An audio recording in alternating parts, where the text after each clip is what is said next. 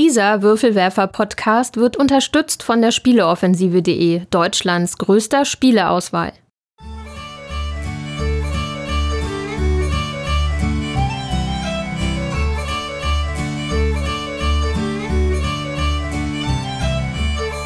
Willkommen zur neuen Ausgabe des Großen Wurfs, dem monatlichen Podcast der Würfelwerfer über Brettspiele, Kartenspiele, alle Spiele.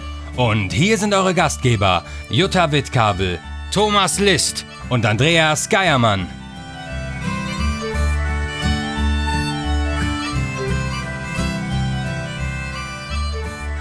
Willkommen bei den Würfelwerfern. Hallo, liebe Hörer, da sind wir wieder. Ich habe das Gefühl, ich sage das jedes Mal am Anfang. Kann das sein?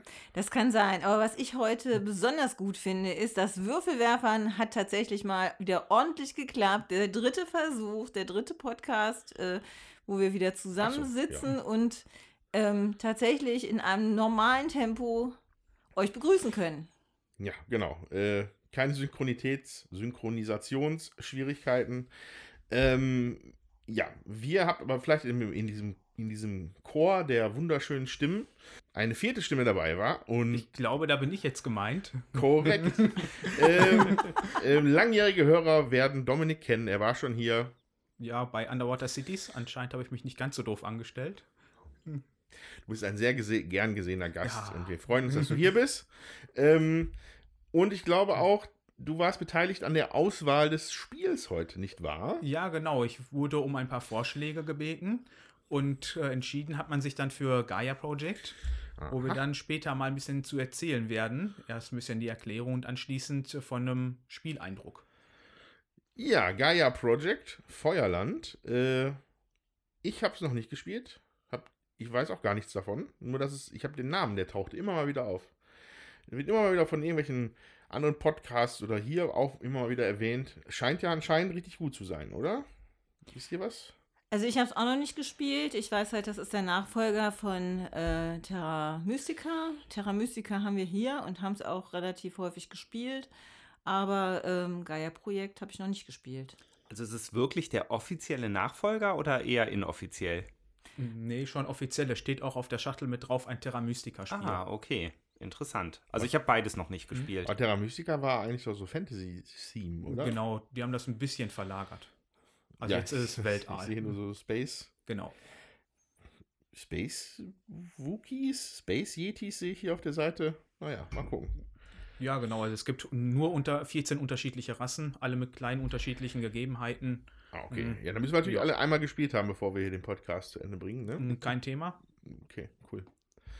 Ja, ähm, ich bin sehr gespannt und da freue ich mich drauf. Ähm, aber zuerst wollen wir einmal kurz noch einen Kommentar äh, verlautbaren lassen. Wir haben einen netten Kommentar bekommen zur letzten Aufga Ausgabe zu Crystal Palace. Und so hat sich Rainer aus Melbourne wieder mal gemeldet. Äh, Grüße Down Under. Ähm, ich lese mal vor. Hi Guys. Eigentlich müsste noch Girls stehen. Naja. Hatte endlich mal wieder Zeit, Podcasts zu hören. In den Zeiten von Lockdown, Work from Home und Ausgangssperren fehlt die Fahrzeit im Auto zum Podcast hören. Vielen Dank für den Einblick in Crystal Palace. War sehr interessant, hat es aber wohl nicht unter die Top 10 der Anschaffungen geschafft. So, Colt Express ist ein wundervolles Spiel. Es gibt zum Basisspiel neben den normalen Erweiterungen auch noch NPC-Ergänzungen, die ganz lustig und damit auch das damit kann auch das Spiel gewinnen werden, gewonnen werden. Prinzipiell findet unsere Familie Cold Express mit Erweiterungen besser als ohne, egal welche. Mhm. Exit Games sind genial, wir konnten meist nicht abwarten, bis ein neues erscheint. Nicht alle sehr gut, aber unterhaltsam. Mit The Hunted Roller Coaster, ich glaube eher Haunted. Oder? Keine Ahnung. Weiß ich auch nicht. Äh, Habe ich sogar ein, habe ich sogar ein Teambuilding-Event gemacht. Es hat einfach ein paar geniale Elemente und ist nicht zu schwierig. Was auf dem Table? Unmatched von Restoration Game. Einfach betteln, kompromisslos, gut. Fireball, auch von Restoration Game, einfach Family Fun mit Murmeln und seine Mitspielern sabotieren. Okay, kenne ich beide nicht. Hat einer davon gehört? Mit Murmeln seine Mitspieler sabotieren, das klingt echt sehr interessant. Einfach auf den Boden legen. ich dachte, das sind Lego-Steine. Nee, also ich habe auch noch nichts von gehört, aber das ist wahrscheinlich auch irgendwie ein englischsprachiger Verlag, dann ist das natürlich so, und dann auch noch, also ich denke mal, es sind als Spielerempfehlungen, ne? Und dann empfiehlt er auch noch Pendulum, Äh, wir hatten einige Vorbehalte, YouTube-Reviews, Plastik-Token, aber es war deutlich besser als erwartet. Die Token passen einfach gut zu den farbenfrohen Spiel und das Echtzeit-Element von dem Spiel einfach genial. Mit, sicherlich kein, mit Sicherheit kein Spiel für den Typ Denker, der alles denkt, durchdenkt, bevor er seinen Spielzug macht. Da ist die Runde vorbei, ohne Einzug. Alle spielen gleichzeitig. Äh, Rainer. Ja. ja. danke, Rainer. Äh, es ist immer sehr interessant, von Spielen zu hören, die wir eben noch nicht kennen. Richtig. Unmatched, Fireball und Pendulum. Und äh, ja, ich hoffe, dir geht's gut in Melbourne. Ja, schöne Grüße, genau.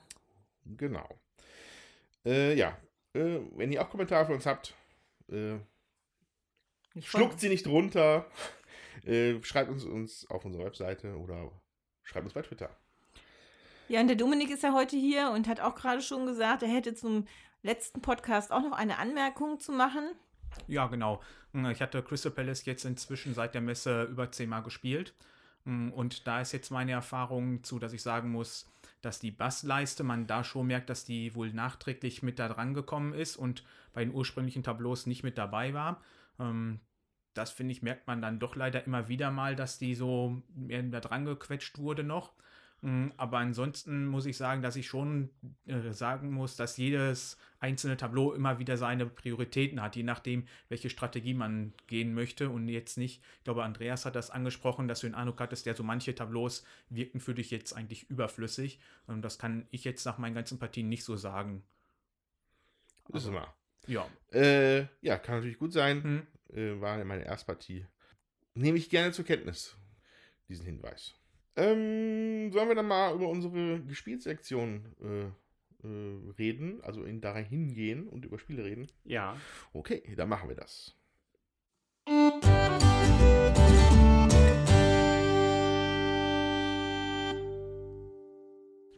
So. Das wäre schön. Guck mal hier, das taucht hier gerade bei Board das erste Mal The Seventh Citadel auf.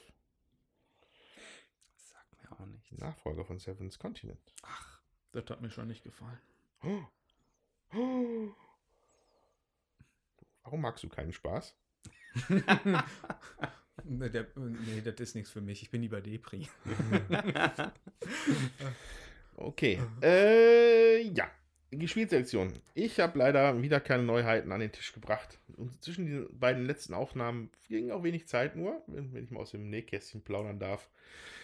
Ähm, ich habe nur meine Solo-Bemühungen in Arkham weitergef weitergeführt. Äh, und tatsächlich dann auf die Idee gekommen, jetzt äh, als, äh, ja, als, als neu entsprungener Solospieler anscheinend äh, mal Seven's Continent auszupacken. Und Ach. das spiele ich jetzt mal solo. Genau. Aber da mehr braucht man davon nicht berichten. Das haben wir schon in ad absurdum Mengen hier bis besprochen und äh, genau.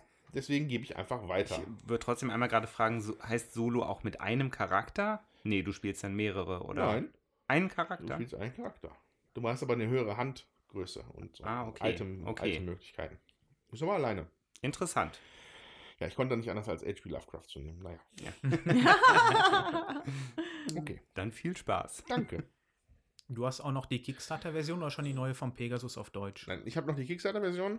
Ich bin damals aufgesprungen, als die Erweiterung gekickstartet wurde.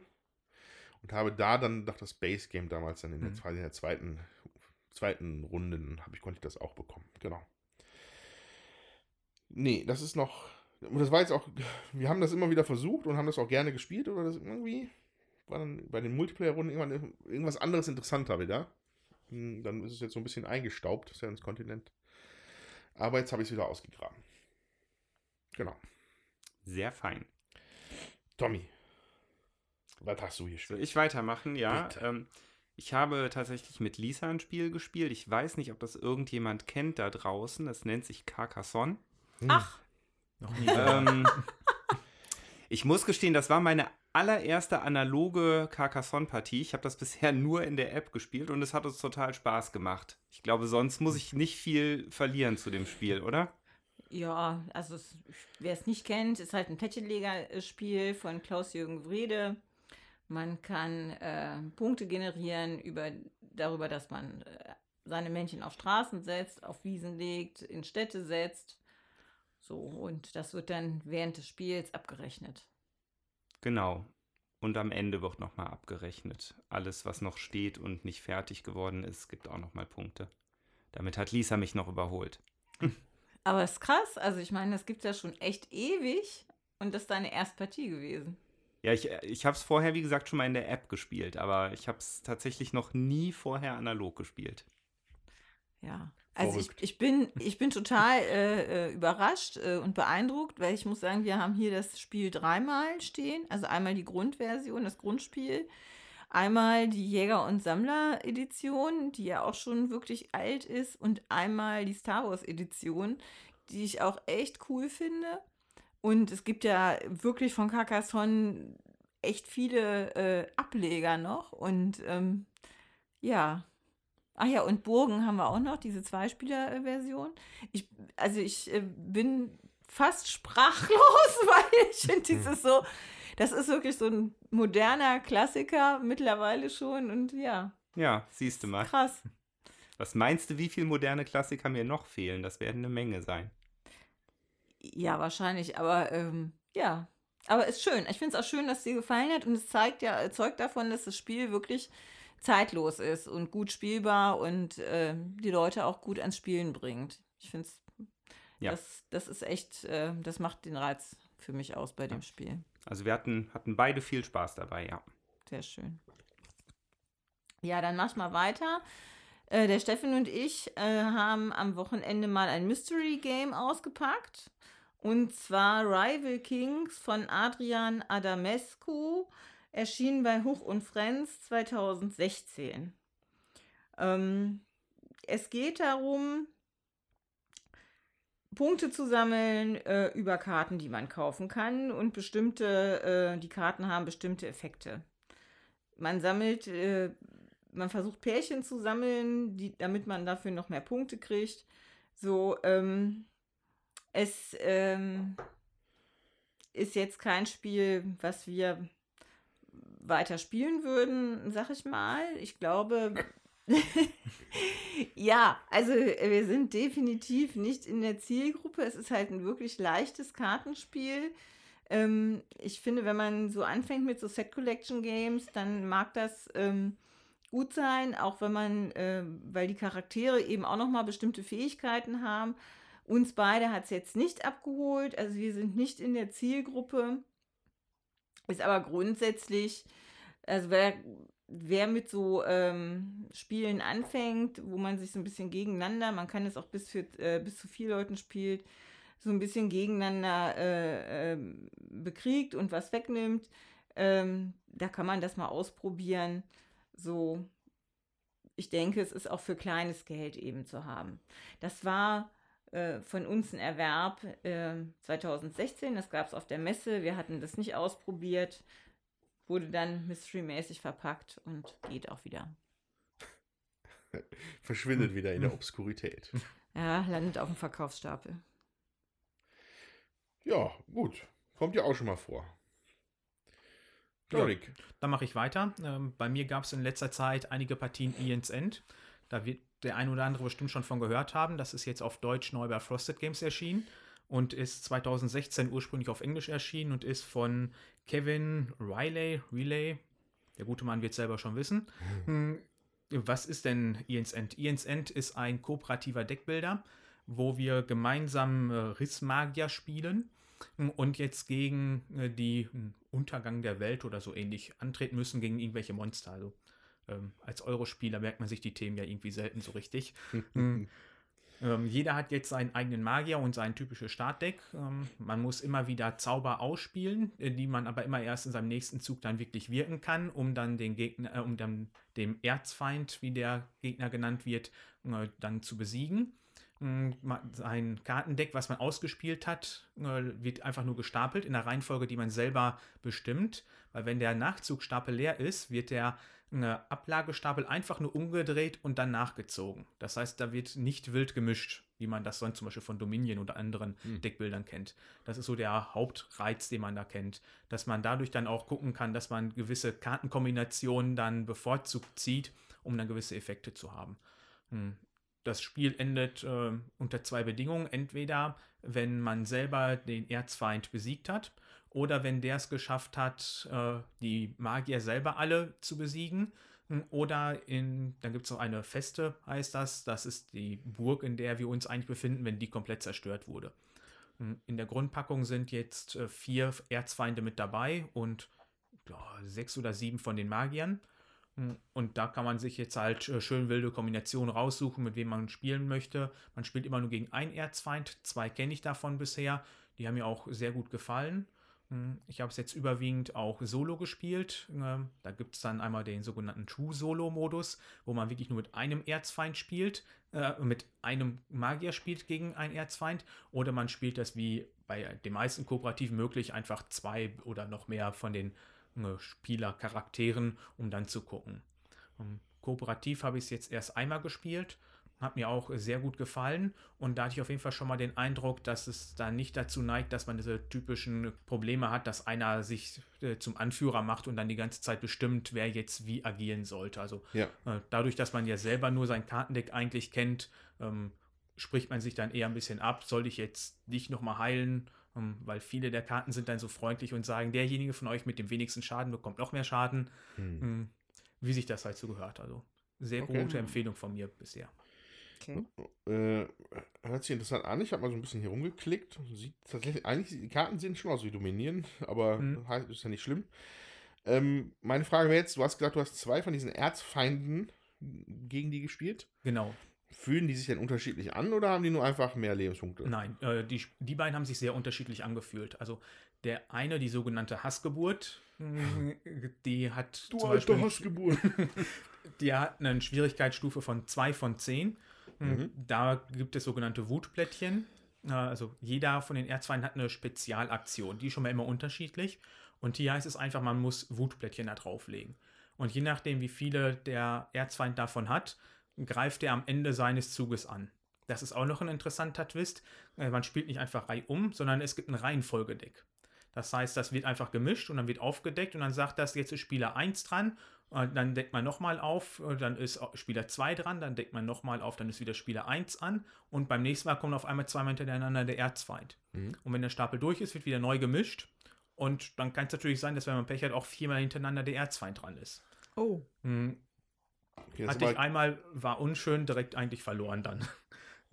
Das ist bitter. Ja, okay. aber ansonsten zu deiner Frage zurückkommt, äh, der zweite Erzfeind, hm, Karaprax-Königin hieß die, glaube die hat dann noch so ein zweites Tableau und da werden dann so ihre Nachkönige die ganze Zeit draufgelegt. Das ist so eine Art Spinnenmonster. I. Ja, äh, auch äußerst unschön, weil man die, weil die greifen die ganze Zeit an und haben, je nachdem wie viele es da sind, noch unterschiedliche Effekte. Also die waren schon mal sehr unterschiedlich zu spielen. Das ist ja dann auch schön, ne? wenn das sich, äh, ja. wenn sich das unterschiedlich anfühlt mhm. bei den verschiedenen Monstern. Genau, dazu dann noch die unterschiedlichen Magier, die es gibt, die alle einen kleinen unterschiedlichen Twist haben. Hm, und dann gibt es natürlich noch diese typische Kartenauslage mit etlichen Karten, die man auch will kombinieren kann. Cool. Äh, ja, Eons End, Kevin Riley. Bei Frosted hast du gesagt. Genau. Ja Wobei jetzt, ne? es derzeit wohl leider ausverkauft ist aber soll wohl ab November wieder erhältlich sein. Denke ich auch. Das ist ja so hoch äh, gelobt und besprochen. Ähm. Ja. Fein. Ja, ja, hört sich gut an.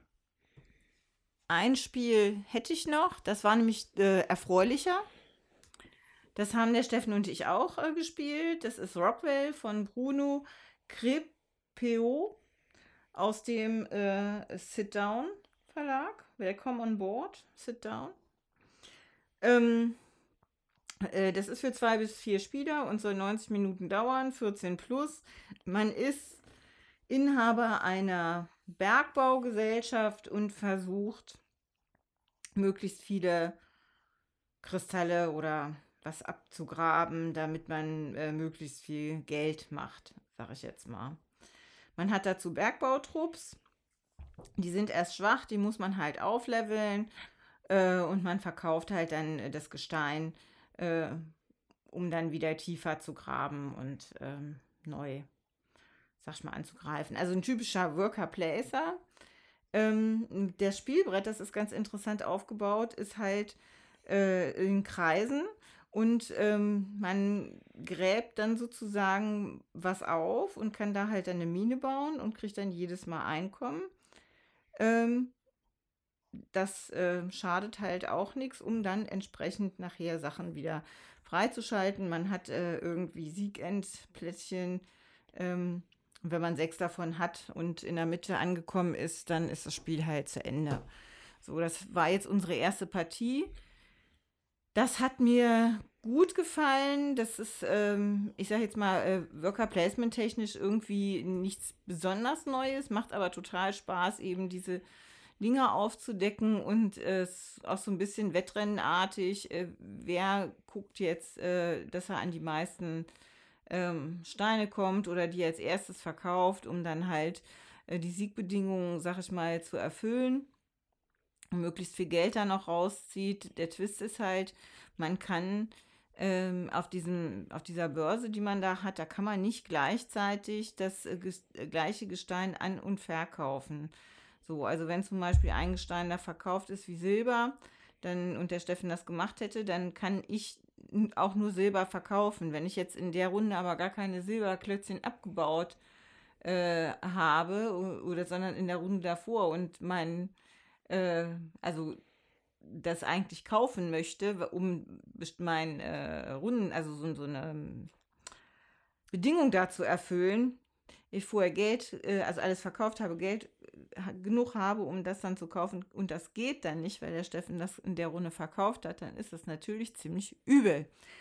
Und so ist man äh, da gegenseitig beschäftigt, nimmt sich auch seine Plätze weg, die ähm, es ist Spielerzahl angepasst. Das finde ich halt auch ganz gut. Ja, und da äh, kann man dann einfach auch Spaß haben. Also hat mir gut gefallen, will ich gerne nochmal die ein oder andere Partie auch spielen, muss ich sagen. Aber, also klingt jetzt schon ziemlich konfrontativ, oder? Naja, ähm, ich denke, das fällt im Zweispielerspiel mehr auf, aber jeder hat halt auch seinen Sichtschirm und hat seine Ressourcen hinterm Sichtschirm, dass ah, das ja, jetzt nicht ja. jeder sehen kann. Ja. Was man sehen kann, ist eben, äh, wie viel äh, Siegende-Bedingungen du schon erfüllt hast oder welche. So, und eine davon muss auf jeden Fall sein, dass man in die Mitte kommt, um da ähm, abgebaut zu haben. So. Ja. Ja, also ich finde, es ist jetzt nichts spektakulär äh, Neues, so mit einer neuen Mechanik oder, ähm, aber es macht trotzdem Spaß. Ich mag ja auch gerne Worker Placement Spiele und finde es vom Thema halt auch einfach nett und äh, das Material ist hochwertig und ich weiß gar nicht, wir waren äh, damals in Göttingen in der Spieleburg, da hat man uns das empfohlen und da haben wir das dann mit, äh, haben wir das dann eingekauft. Das ist auch schon äh, ein paar Jahre alt. Also das ist jetzt nicht ganz neu. Als ich hier lese, Copyright 2013. Also wenn er das mal günstig irgendwo kriegt und gerne Worker Placement mögt, also dann ist auf jeden Fall eine Betrachtung wert. Hm. Ich habe gestern noch ein neues Spiel gespielt, nämlich in der Schule habe ich eine Runde Minecraft Uno gespielt. Was ist das denn? Also die Kinder waren total begeistert, wenn sie dann halt haben jede Karte kommentiert, dass sie dann da irgendwie ein Minecraft Schaf oder Creeper oder sonst irgendwas drauf hatten. Ja, äh, Mehr kann ich eigentlich nicht dazu sagen. Normale UNO-Spielweise sonst, ja? Oder? Ja, also das mit, also die, diese Creeper-Karte scheint irgendwie noch ziemlich speziell zu sein. Die ist im normalen UNO nicht drin, aber wir hatten auch irgendwie, da waren keine Regeln bei. Ich habe dann irgendwie versucht, die rauszukriegen, habe auch nur automatisch generierte deutsche Regeln gefunden, also die halt irgendwie automatisch übersetzt waren anscheinend. Da bin ich nicht wirklich schlau draus geworden. Dann habe ich noch englische Regeln gefunden ja, irgendwie, irgendwie merkwürdig, diese Karte. Aber ähm, okay. es ist ein, es ist ein UNO-Spiel und die Kinder hatten Spaß. Ich ja. wollte es nur mal erwähnen. Also wenn ihr da draußen die Regeln kennt, dann würden wir uns freuen, dass der Tommy das dann in der Schule mit den Originalregeln spielen kann, wenn ihr uns die zusenden könntet. Info at ja. Würfelwerfer. Ja. Es war allerdings, also ein, Kind hatte das mit. Ne? Ah, okay. Ich weiß halt nicht, so oft wird sich jetzt die Gelegenheit vielleicht nicht mehr ergeben was ich nicht so schlimm fände. Gibt ja, gibt ja auch von Ravensburger so ein neues Minecraft. Da versucht der Ben mich jetzt schon eine ganze Weile zu überreden, das mal zu spielen. Was anscheinend gar nicht schlecht ist. Das ist von letztem Jahr, glaube ich, ne? Mhm. Ja, das soll gut sein. Also es, äh, Ist auch, äh, äh, hat wohl ziemlich gut abgeschnitten letztes Jahr. Also 2019, 2018 kam es schon raus. Ja. So. Ja, über was jetzt Minecraft ist, äh, wahrscheinlich alle, die dort draußen Eltern sind, wissen, was Minecraft ist, über ihre Kinder. ähm, ja, einfach nur eine große Sache, Minecraft. Das Ja. wundert mich natürlich nicht, wenn es dann. Also ich hätte jetzt eigentlich gedacht, dass zumindest in der Perspektive, dass halt das andere Brettspiel so gut wäre, hätte ich jetzt gedacht, dass Minecraft Uno dann auch irgendwie so ein, irgendwie so einen Twist hat oder so, aber äh, das werden wir erst erfahren, wenn der Tommy die Regeln mal verstanden hat. Ja, also, also es ist schon ziemlich Uno. Außer diese, außer, diese, außer diese eine Karte. Ne, ja keine Ahnung, also ich habe das so verstanden, wenn man die Creeper-Karte zieht, muss man allen anderen Spielern zeigen, dass man die gezogen hat, muss dann noch drei Karten ziehen und wenn da nochmal ein Creeper bei ist, muss man den aber nicht mehr zeigen. Und den Creeper kann man halt immer spielen, der hat halt keine Farbe. Also vielleicht ist das dann auch eine Farbwahlkarte oder so. Eher so der Also- schwarze Peter. Vielleicht, vielleicht ergibt das irgendeinen Sinn, wenn man sich mit diesem Spiel auskennt, dass diese Creeper-Karte so funktioniert. Aber für mich machte das überhaupt keinen Sinn. Wir werden es vermutlich nie erfahren. Noch jemand ein Spiel? Nein? Nein? Hm. Okay, dann würde ich sagen, äh, widmen wir uns jetzt unserem Projekt, dem Gaia-Projekt, ähm, bauen das mal auf und dann werden wir noch ein bisschen darüber schnacken und dann werden wir es spielen und wir hören uns gleich.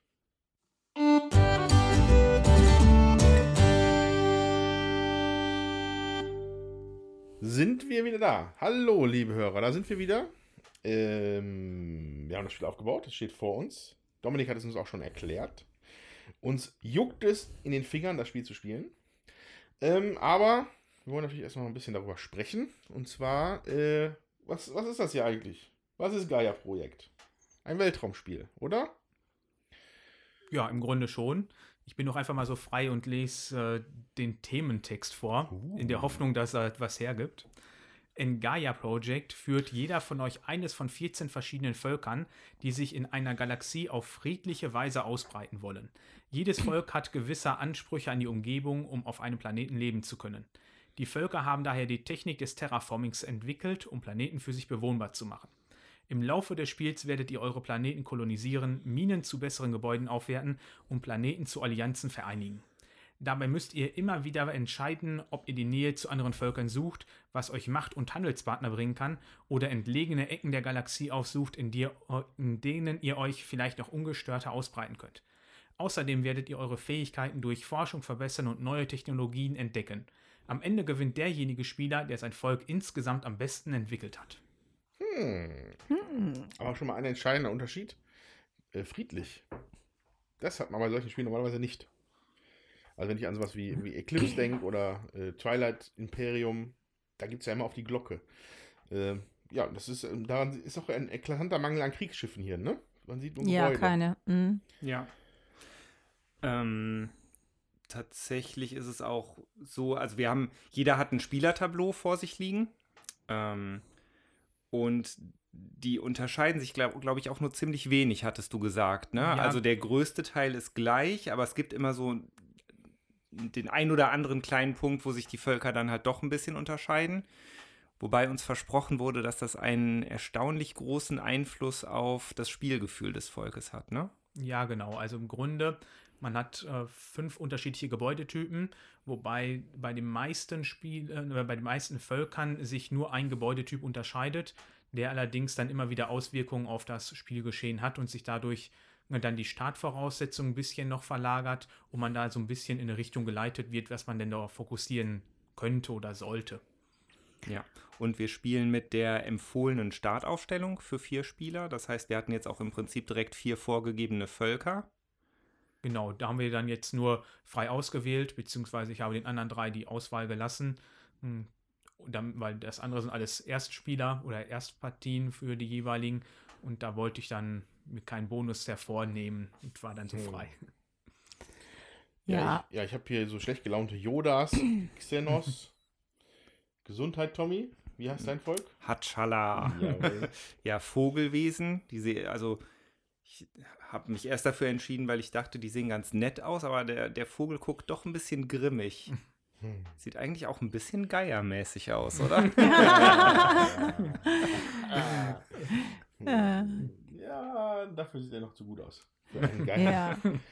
ähm, ja, Jutta ist, repräsentiert die Erde. Terraner. Terranerin. Und dann haben wir noch so Tak Taklons. Taklons. Ja, die sehen können aus gut wie- Tackeln. Die Taklons. Na, sehen aus wie irgendwelche Insektenwesen auf zwei Beinen.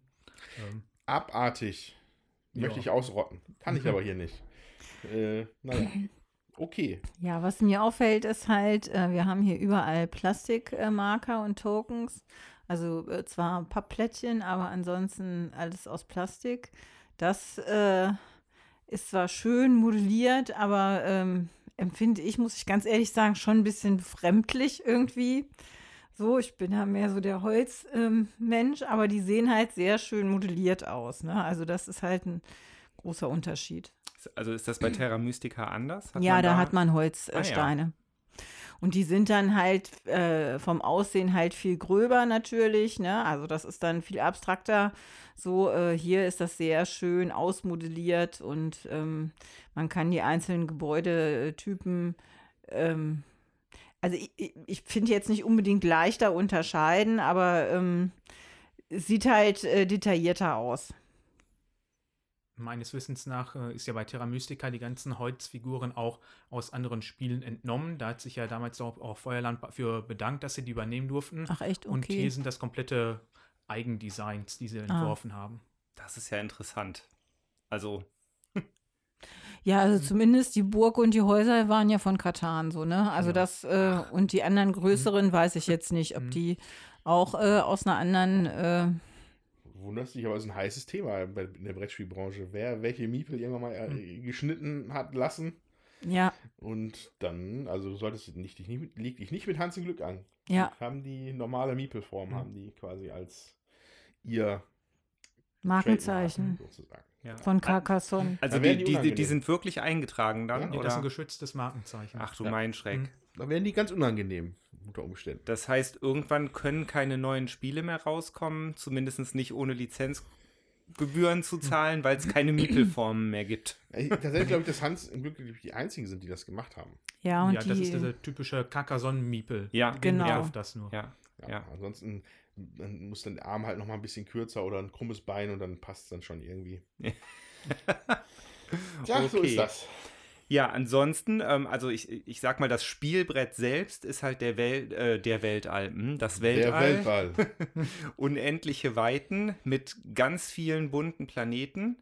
Ähm, und wir haben dort alle schon zwei Planeten besiedelt in unseren Spielerfarben. Also ich habe zum Beispiel Rot und es gibt rote Planeten.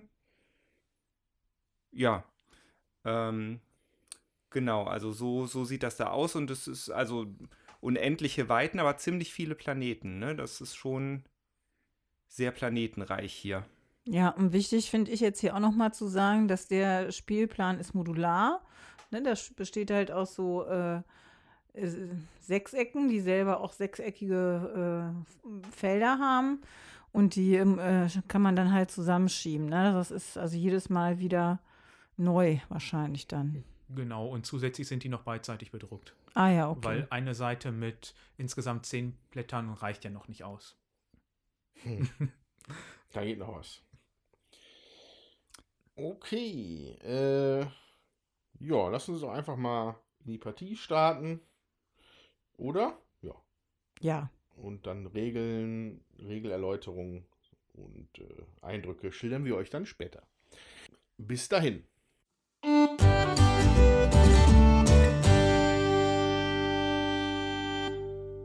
Hallo, liebe Hörer. Wir sind wieder da. Mm, Wir haben uns eine epische, da hätte ich fast Schlacht ge gesagt, aber ist ja eigentlich keine. Wir haben uns episch ausgebreitet. ausgebreitet in, äh, äh, wie heißt das Spiel? Äh, ah ja, Gaia-Projekt. äh, das hat, also man, kann, man kann direkt sagen, das hat, das verlangt einigen, einem einiges ab. Wenn, wir jetzt, wenn ich jetzt gleich ein bisschen rumleier oder lalle, ist das einfach geistiger Ermüdung geschuldet. Äh, ja, also wir sollten erstmal einen kleinen Überblick geben über das Spiel. Ähm, Gaia Project ist ein, naja, was ist es? Area Control? Nee. Wie definieren wir es? Worker Placement? Worker? Wo wird denn hier geworkt? Ja, das stimmt. Ein Placement-Spiel. Ein, ein Platzierspiel. Naja, aber man workt, indem man halt Ressourcen abgibt, ne? Also man muss halt ein gut, also man muss Ressourcenmanagement betreiben und das ist ziemlich gut. Äh, genau, weil man möchte sich nämlich auf einem Spielplan ausbreiten, der aus äh, reichlich Hexfeldern besteht. Ähm, allerdings der kleineren Version. Also wenn man jetzt an Twilight Imperium oder Eclipse denkt, da hat es so riesige Hexfelder und das breitet sich ewig auf dem äh, Tisch aus. Dieser Spielplan ist relativ kompakt für ein Weltraum-thematisches äh, Kolonisierspiel, würde ich fast sagen. Und auf diesem Spielplan sind verschiedene Planeten zu finden. Wie viel gibt es? Acht verschiedene? Äh, Ja. Sieben. Ja, plus den Gaia-Planeten, dann sind wir bei 8. Ah, okay. Ähm, genau. Und die wollen wir bevölkern mit unseren Leuten, wollen da Gebäude drauf platzieren. Minen gibt es, es gibt Handelszentren, Forschungsstationen, Universitäten und auch ein Hauptgebäude, ein, ein Kapitol vielleicht. Allerdings haben alle unsere Spezies, die wir gespielt haben, spezielle Anforderungen an ihre Planeten. Da fängt es dann nämlich schon mal an. Ähm, meine, Planet, meine, meine Rasse hier, die Xenos, die mochten gerne gelbe Planeten. Und es gibt in allen anderen Farben dann die Planeten, da gibt es, das sind dann quasi Abstufungen an Aufwand, die man betreiben muss, um überhaupt da bauen zu dürfen. Äh, ne, also das Gaia, Gaia Project ist auch ein bisschen ein Terraforming Project. Ähm, weil man kann nämlich immer von dem Start, von der Startausstellung aus, von seinem Planeten, bis erstmal nur ein Feld weiter und dann da einen entsprechenden Planeten vielleicht finden, um sich da auszubreiten. Und wenn das nicht zu der Spezies passt, kostet das extra Ressourcen, um da zu bauen.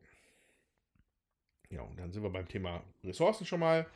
Es gibt hier vier verschiedene, fünf, fünf, die aber ähm, unterschiedlich funktionieren. Ähm, es gibt Geld, es gibt Forschungspunkte, Wissen und es gibt Erze. Die laufen auf einer Leiste oben von äh, 1 bis 15 können dann auch überschlagen und äh, damit bezahlt man viele Dinge. Dann gibt es die Ressource Quick, Quick Genau. wo immer noch gerätselt wird, was es ist. Ähm, in dem Spiel sind es so kleine, faszinierende grüne Klötzchen, die mir sehr gut gefallen, weil man die nämlich so aufs Eck stellen kann und dadurch sehen sie besonders space-mäßig aus. Ähm, die kann man für verschiedene andere Sachen verwenden. Ähm, nicht sonderlich gut für den Tausch in andere Ressourcen, sondern die sind dann für andere Sachen möglich äh, die Reichweite bei des Kolonisierens zu erweitern oder spezielle Felder auf dem, äh, ja, auf dem Spielplan hier oben Technologieboard. unbedingt auf dem Technologieboard zu belegen. So, und dann noch die, die letzte Ressource, die aber auch noch mit am interessantesten ist, ist Macht. Es gibt äh, so kleine lila Scheiben, das ist unser Machtvorrat. Und der wandert in so einem kreisförmigen System über, durch mehrere Pools oder Schalen, hast du sie, glaube Genau, ich, genannt. Schalen. Ist Schale 1, Schale 2 und Schale 3. Ähm, man fängt an in Schale 1 und durch Effekte, die erlauben, Macht zu bewegen oder zu verbessern oder so, ähm, wandern die dann in Schale 2. Ist Schale 1 leer, können auch Plättchen aus Schale 2 in Schale 3 wandern.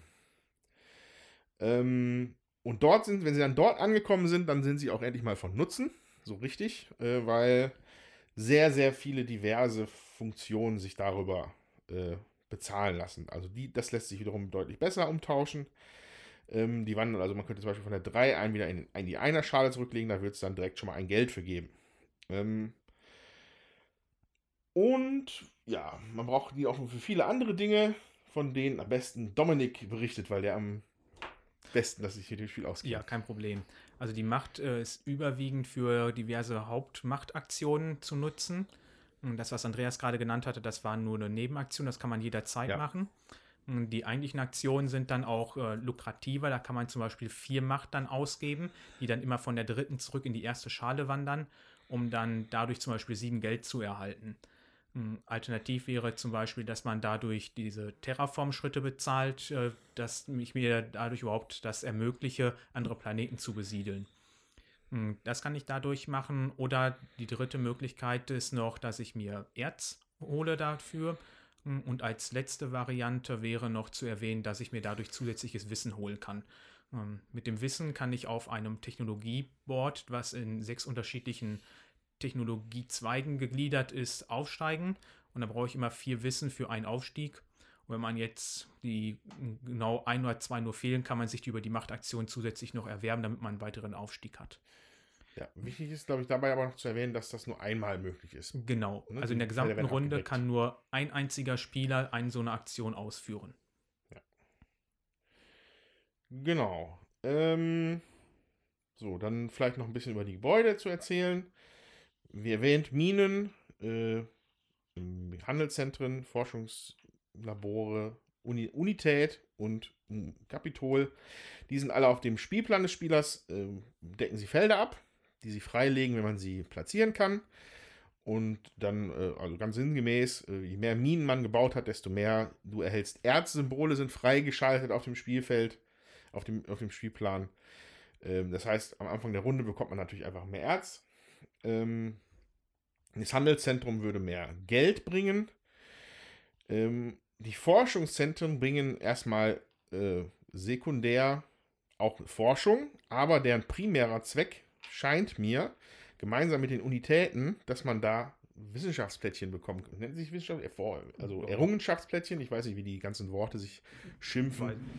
Ähm, jedenfalls sind unter den, unter den sechs Forschungsleisten ist jeweils ein Stapel mit Plättchen. Ähm, immer die gleichen. Also je nach, je nach, je nach Leiste gibt es einen Typ Plättchen. Und wenn man den bekommt, sind das dann teilweise äh, Veränderungen des, dein- deiner, deiner Versorgung. Also dann kommst du auch nochmal vier Geld mehr oder du kommst äh, auch ein Geld oder eine Wissenschaft. Allerdings noch zusätzliche Aktionen da drauf, wie zum Beispiel die sehr wertvolle, ich erhöhe vier, ich verschiebe vier Machtplättchen-Aktion, die man danach, wenn man sie einmal von dem Tableau genommen hat, jede Runde einmal machen darf. Ähm, ja, fette Siegpunkte gibt es auch einfach. Also da gibt es verschiedene Sachen. Und da hat man halt, die, an diese Dinger kommt man nur ran, wenn man ein Labor oder eine Uni Universität gebaut hat. Ähm, mit entsprechend starken Effekten auch. Ne? So, genau. Ähm, das Kapitol selber, wenn man das irgendwann gebaut hat, ähm, hat, das liegt bei allen Spezies, glaube ich, unterschiedliche Fähigkeiten frei. Bei mir war es vier Machtdisks zu verschieben. Ich kann mir vorstellen, das ist bei allen noch gleich. Ja, ich meine, das wäre bei allen gleich. Ähm, bei mir die zweite Funktion ist aber, dass ich einen Quick bekomme am Anfang der Runde. Da, deswegen war ich hier der am wenigsten besorgte, was die Quick-Vorrat angeht mit meiner, mit meiner Spezies. Genau. Mm, außerdem gibt es auch noch eine Spezialfähigkeit, ähm, die dann auch freigeschaltet wird. Bei mir war das, äh, dass ich Allianzen günstiger äh, bilden kann als andere. Tommy konnte, glaube ich, Geld gegen Ressourcen tauschen. Jutta hatte sowas Spezielles mit Machtplättchen, was ich nicht ganz verstanden hatte. Nein, wenn ich ähm, dieses Terraforming, wie heißt es? Das ist der Gaia-Former. Wenn ich den Gaia-Former eingesetzt hatte und dafür musste man ja sechs Machtplättchen an eine bestimmte Stelle verschieben, wenn ich die dann zurückgeschoben äh, habe, durfte ich, ähm, je nachdem wie viel das waren, mir noch äh, Ressourcen nehmen oder so. Das äh, musste ich dann tauschen. Okay. Aber nur wenn die aus diesem Pool gekommen sind, aus Ja. diesem Gaia-Pool. Also okay. nur am Anfang der Runde einmalig.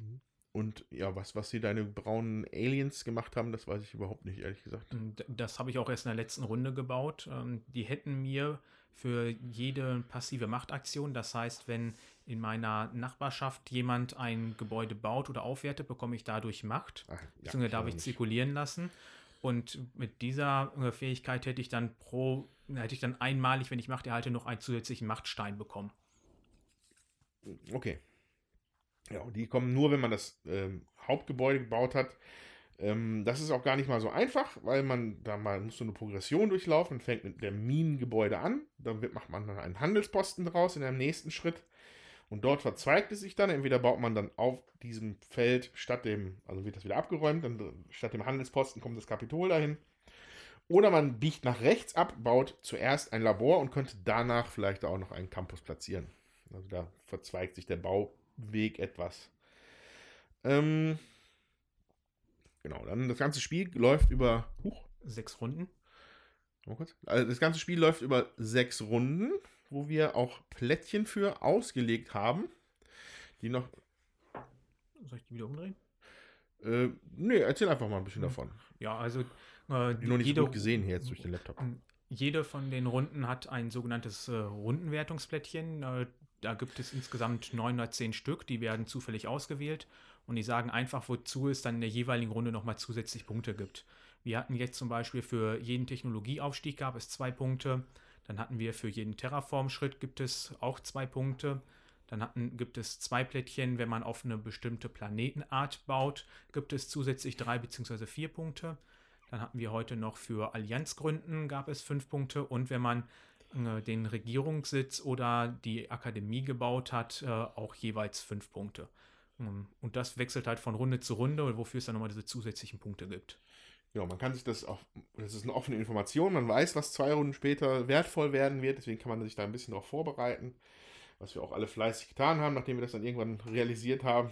Also spätestens in der ähm, Bündnis- oder, oder Allianzrunde haben alle fleißig Allianzen geschmiedet. Ähm, da sollten wir vielleicht auch kurz erwähnen, was eine Allianz ist. Und zwar ist das nicht eine Allianz zwischen Spielern, sondern eine Allianz, die man aus einer Reihe von eigenen Gebäuden baut, äh, bildet. Ähm, die werden dann mit, also man kann sagen, ich würde jetzt hier gerne eine Allianz gründen. Dafür müssen die Gebäude insgesamt einen Machtwert haben von sieben in der Regel.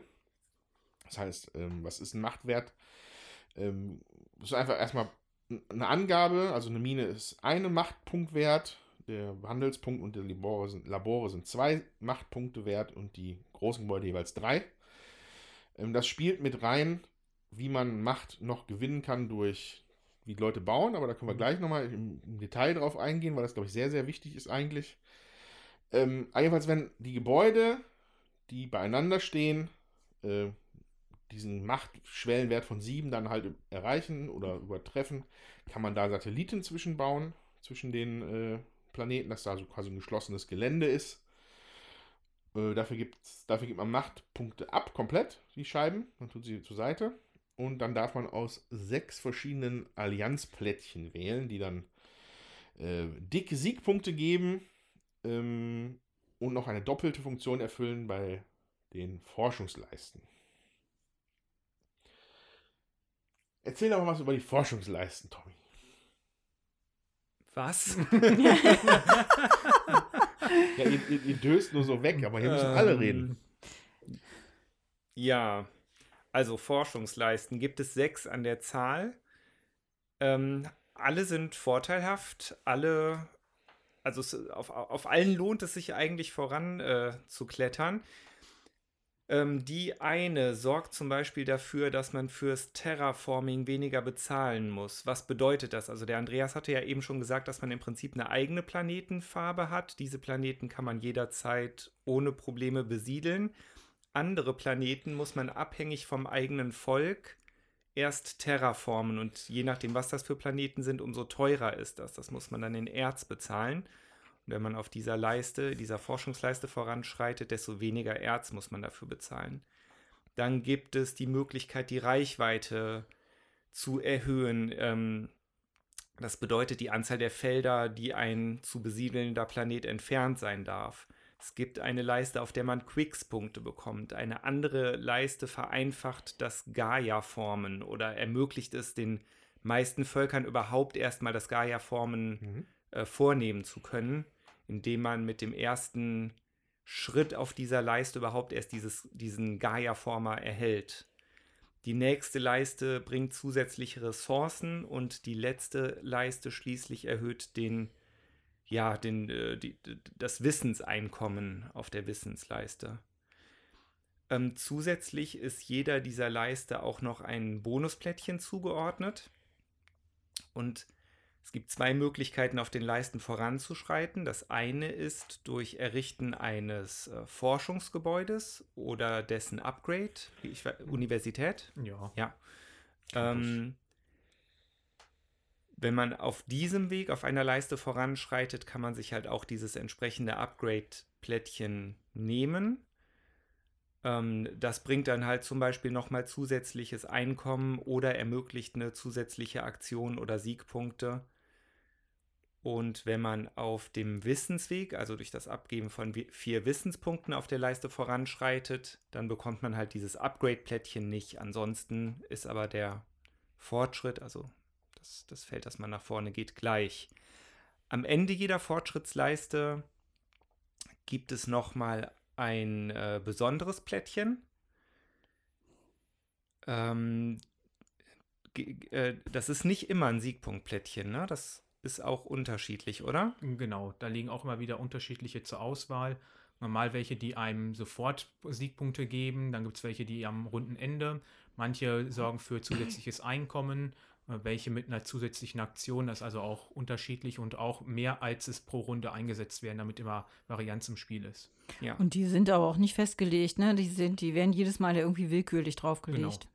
Genau. Ach so, okay. Ja, und ein nicht unerheblicher Faktor ist halt noch, dass man, wenn man auf den, also am Schluss des Spiels auf der Fortschrittsleiste auf den obersten drei Feldern, auf einem der obersten drei Felder angelangt ist, dass man nochmal zusätzliche Punkte bekommt, also Siegpunkte, nämlich vier pro Feld, das man hochgestiegen ist. Also wenn man halt jetzt quasi auf dem dritten Platz steht auf der Leiste, dann bekommt man vier Punkte, auf dem zweiten sind es acht und wenn man es nach ganz oben geschafft hat, bekommt man zwölf Punkte. Wobei nach ganz oben zu kommen gar nicht so leicht ist. Dafür braucht man nämlich auch noch eins dieser Allianzplättchen, das man dann umdrehen muss. Das heißt, kann man Allianzen kann man theoretisch auch beliebig viele schließen, oder? Theoretisch ja. Ja. Ja, aber ich sag mal, also auf allen sechs Leisten nach ganz oben zu kommen, dürfte annähernd unmöglich sein, oder? Gehe ich von aus. Dadurch, ja. dass auch je, auf jeder Leiste nur ein Spieler ganz oben stehen darf, wird so. das, glaube ich, nicht ja. einer alle schaffen. Ja. Das ist sehr unwahrscheinlich. Um das einmal kurz einzuordnen, vielleicht unsere Punktezahlen am Ende. Ähm, was haben wir denn hier? Tommy hat, ich kann gar nicht richtig sehen. 68. 68.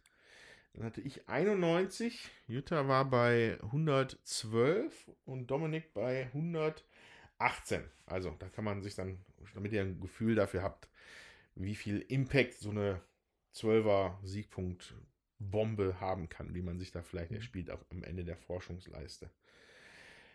Äh, genau. Hm. Was grundsätzlich auch dann nochmal zu erwähnen ist, ähm, es gibt einen Startspieler und dann geht es immer Reihe um. Ähm, man hat immer eine von acht Aktionen zur Verfügung. Äh, das heißt, also einmal kurz überflogen. Die äh, erste Aktion ist etwas zu bauen.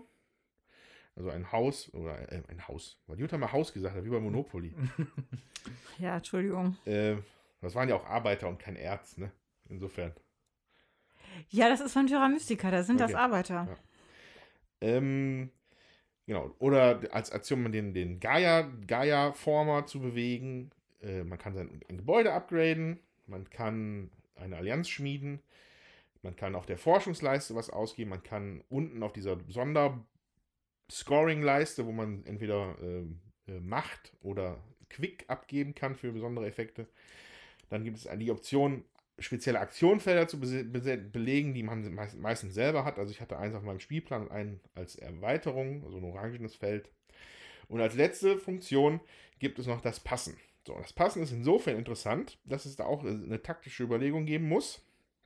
Und zwar gibt es sogenannte Rundenbooster. Ich weiß nicht, ob es jetzt nur diese fünf sind oder ob da noch irgendwie. Nee, da gibt es auch mehr. Ja, also, also das sind dann so, so Plättchen, so längliche Plättchen, die meistens zwei Effekte mitbringen. Ähm, also ich habe, was ich jetzt gerade in der Hand habe, ist zwei Machtscheiben dazu zu bekommen und auch ein Erz zu bekommen in der, in der, äh, in der Versorgungsphase, würde ich sie mal nennen, oder ja, Dingsphase. Ja, Einkommensphase. Einkommensphase. Ähm, das ist aber divers. Also da gibt andere ermöglichen dann einmal in dem Zug die Reichweite deutlich zu erhöhen auf drei, was Kolonisierung angeht. Oder sie ermöglichen am Ende der Runde Siegpunkte zu bekommen für Gebäude, die man gebaut hat. Genau. Und ähm, warum erwähne ich das so speziell? Weil derjenige, der als erster passt, äh, darf sich als erster auch ein neues, ein, ein neues Booster-Plättchen mhm. aussuchen. Er muss eins wegtun und ein neues aus dem, was, aus dem Verfügbaren nehmen. Das sind explizit nicht die, die die anderen Spieler zu dem Zeitpunkt haben, sondern halt die, die überbleiben.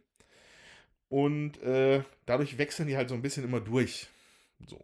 Ähm, aber das heißt natürlich nicht mal, dass man das Boosterplättchen zu dem Zeitpunkt hat, wo man es gerade hätte haben wollen, um schön Punkte zu machen. Ähm, Genau, da ist also auf jeden Fall auch noch eine Ebene, die es da in Betracht zu ziehen gilt. Ja, und zu erwähnen ist noch, dass derjenige, der als erstes passt, neuer Startspieler wird. Genau, das stimmt auch. Neuer Startspieler. So, und allerdings, der, der als letzter, der als letzter aussteigt, darf halt aus den, falls, also wenn alle abgegeben haben, der als letzter passt, hat halt die Möglichkeit, aus denen, die gerade benutzt worden sind, ein Boosterplättchen zu nehmen. Ja, nicht zwangsweise. Es könnte ja sein, wenn ich zuerst passe und nach mir passt dann Andreas, dass Andreas sich das Plättchen noch nimmt, was ich gerade hingelegt habe. Ja, Ja, also gut. es liegt immer ein Pool aus drei Plättchen zur Verfügung, egal wie groß die Spieleranzahl Ja, ist. stimmt. Und daraus wählt man einfach eins aus. Das ist korrekt. So, äh, haben wir jetzt gerade mal spontan noch was vergessen? bestimmt. Dominik, fällt dir gerade irgendwas ins Auge? Ja, so wofür es am äh, Runden, äh, am Spielende noch Punkte Ah, ja, gibt, könnte bitte. man vielleicht noch erwähnen. Gerne. Äh, Das sind auch wieder zwei Kategorien, die auch wieder zufällig ausgewählt werden. Also das ganze Spiel ist äußerst variabel. Hm, Wir hatten jetzt zur Auswahl einmal, wer am meisten Gebäude gebaut hat. Einfach, wer am meisten hat, bekommt am meisten Punkte, beziehungsweise das ist in drei Stufen gegliedert. Der erste bekommt 18 Punkte, der zweite 12, der dritte 6 und der letzte in der Viererpartie geht leer aus. Bei Gleichstand würde dann die Anzahl immer äh, aufgeteilt werden. Und als andere äh, Wertung hatten wir dieses Mal, dass es pro Unterschied, wer am meisten unterschiedliche Planeten besiedelt hatte. Und das waren jetzt noch die zusätzlichen Punkte, die es mal beim Spielende gibt. Genau. So. Mm. Ja, und das führt dann zu einer ganzen Menge an Faktoren, die man jederzeit berücksichtigen muss, äh, um irgendwie gut voranzukommen. Ähm, ja, dann würde ich sagen, schildert doch mal ein bisschen euer Spielerlebnis. Jutta, du hast ja noch gar nichts gesagt. Ja, also ähm, ich habe äh, gegen Ende war ich nicht mehr aufnahmefähig. Da ist der Dominik ein bisschen ungeduldig mit mir geworden und das ist ja auch zu Recht, weil es wirklich ähm, äh, dann wirklich einfache Sachen ich nicht mehr machen konnte, weil wir einfach wirklich lange gespielt haben. Also drei, über drei Stunden, dreieinhalb Stunden, das ist schon eine kräftige Partie. Manchmal weiß man genau oder wusste ich genau, was will ich jetzt im nächsten Zug machen. Dann ging das relativ schnell.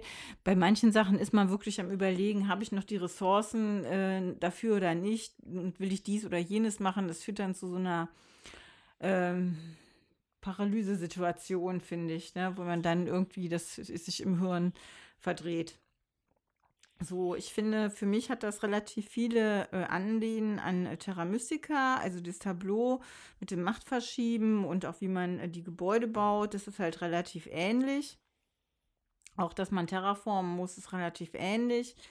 Ähm, das war ein Vorteil, sag ich mal, wahrscheinlich für mich schon. Ähm, dieses, ähm, diesen Gaia-Former, den hat man halt äh, nicht äh, bei Terra Mystica. Das ist halt auch neu und auch so grüne Ressourcen, äh, um die Reichweite zu erhöhen, waren auch, ist auch neu.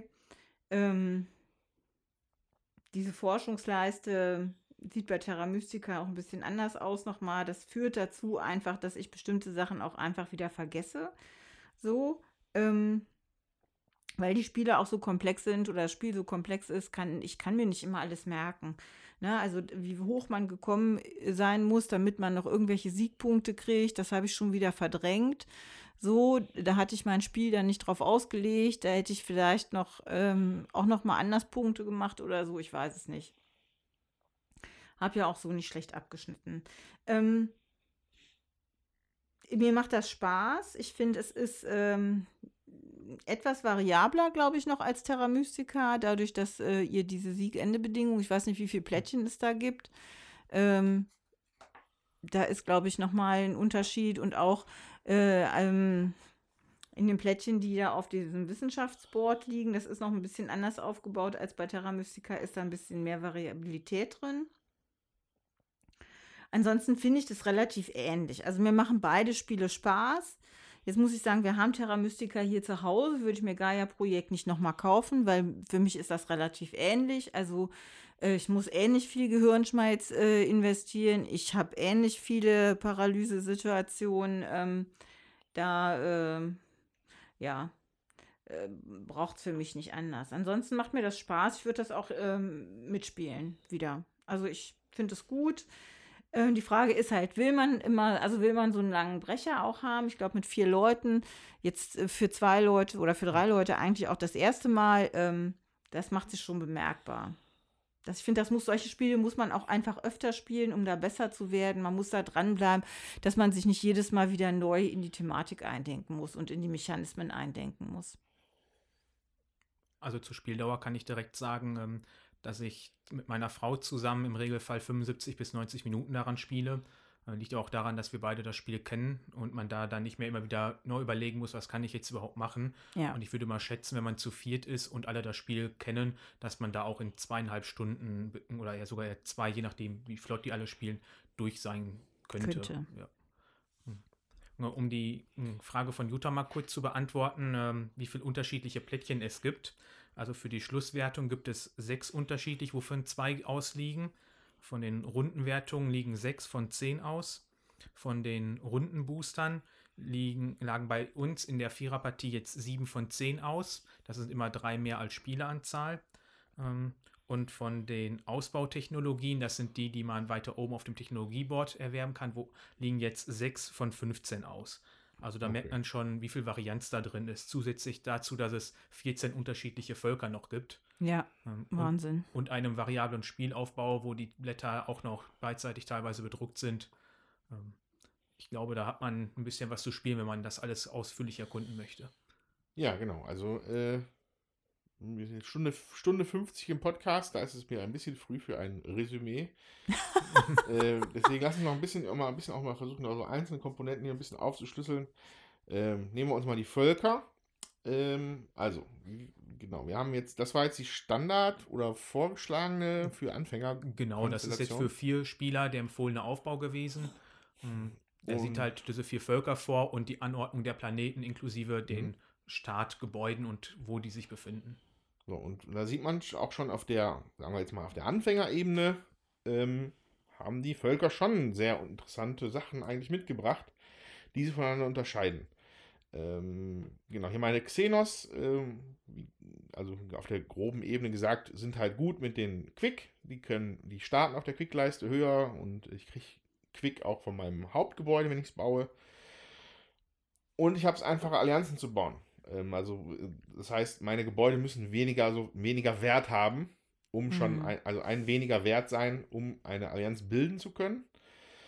Ähm, ja, genau, dadurch habe ich natürlich einfach gedacht, okay, da müssen wir jetzt erstmal viel bauen. Ne? Ja. Und das, das hat dann auch soweit ganz gut funktioniert. Unterstützt hat mich dann eins von den Forschungsplättchen, das äh, dazu geführt hat, dass man, äh, dass, dass die großen Gebäude jeweils schon vier Machtpunkte wert sind. Und äh, deswegen hatte ich dann versucht, da auf Allianz zu spielen, weil das einfach schon so, mh, hm, sagen wir mal, so ein bisschen nicht angedeutet, aber also so strongly suggested. Spielt doch mal ja. nach den Stärken von der Rasse.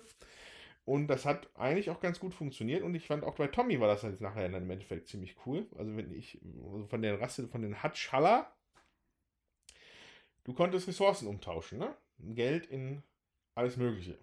Ja. Das stimmt. Das ist nämlich etwas, was allen anderen völlig verwehrt bleibt, zumindest in so einer Qualität, sage ich mal. Also drei Geld für ein Erz umzutauschen ist phänomenal. Ja. Ähm, das ist nämlich für, Men für Normalsterbliche überhaupt nicht möglich mit Geld, sondern äh, maximal andersrum, dass man Erz in ein Erz in ein Geld tauscht. Ähm, aber die, den Wert von Erz sieht man schon daran, dass man auch einfach einen Quick in ein Erz tauschen kann. Also Erz ist auch eine sehr wertvolle Ressource. Ja. Geld kann man schon durchaus viel generieren, wenn man denn so spielt. Und äh, da hattest du natürlich dann jetzt am Ende noch hinten raus mit die längste Spielzeit dadurch, ne? Sag ich mal. Ja. War das auch so dein Plan?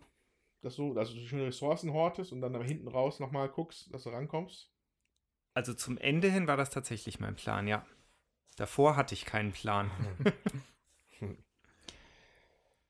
Ja, ich hatte ja einen Terraformer schon äh, parat, die anderen mussten den erst generieren und ähm, wenn man den im Prinzip auf äh, Gaia-Former, so heißt das Ding, Gaia-Former schon parat, die anderen mussten den erst generieren und wenn man den Gaia-Former halt auf so einem lila Planeten setzt in der entsprechenden Reichweite, dann kann man halt ähm, da äh, dann auch für umsonst, äh, also man kann bauen, ohne dass man da noch einen grünen Stein abgeben muss. Sonst kann man auf diesen grünen Planeten nur bauen, wenn man einen grünen Stein abgegeben hat. Und äh, so war jetzt meine Taktik, sage ich mal, äh, viel auch auf grünen Planeten zu bauen oder die äh, zu Terraform, also zu Gaia-Form äh, und mich dann eben da drauf zu setzen. Dazu hatte ich mir dann ein Plättchen äh, genommen, was ähm, drei Punkte mir jedes Mal brachte, wenn ich das geringste, gering, ja, wenn ich überhaupt ein Gebäude draufsetze, in dem Fall das geringste.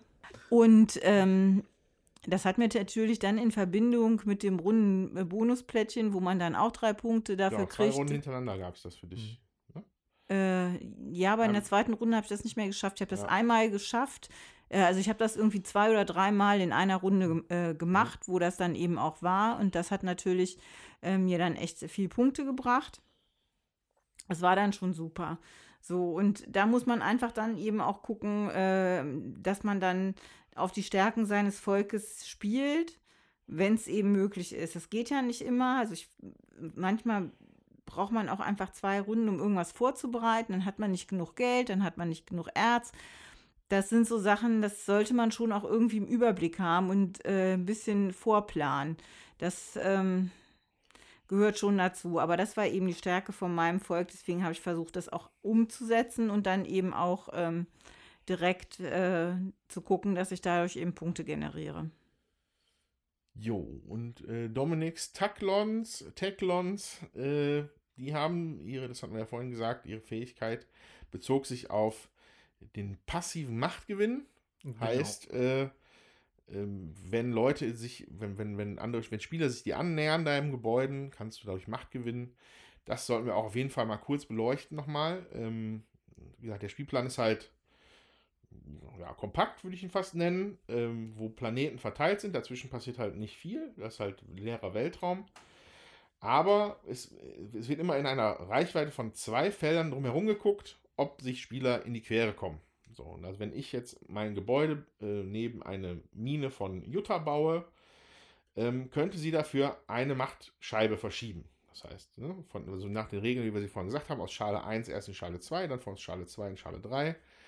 Und dann sind sie halt anwendbar für tolle Sachen. So, das, äh, das wiederum hat aber auch mit der Qualität der Gebäude zu tun. Was ich, das sind diese Machtstufen, die ich vorhin erwähnt habe. Wenn ich mein Gebäude neben Juttas Kapitolgebäude baue, ähm, hätte sie die Möglichkeit, drei Scheiben zu verschieben. Muss dafür allerdings, glaube ich, Siegpunkte abgeben in, ja. einer gewissen, in einer gewissen Höhe. Deswegen ist das da auch immer eine sehr interessante Entscheidung. Hm, hm, hm, hm, Siegpunkte abgeben. Aua, macht man eigentlich nicht so gerne. Aber Macht ist, Macht ist hier halt so eine sehr diffuse Währung, die halt alles, die sehr, sehr viele, viele Sachen ermöglicht in dem Spiel.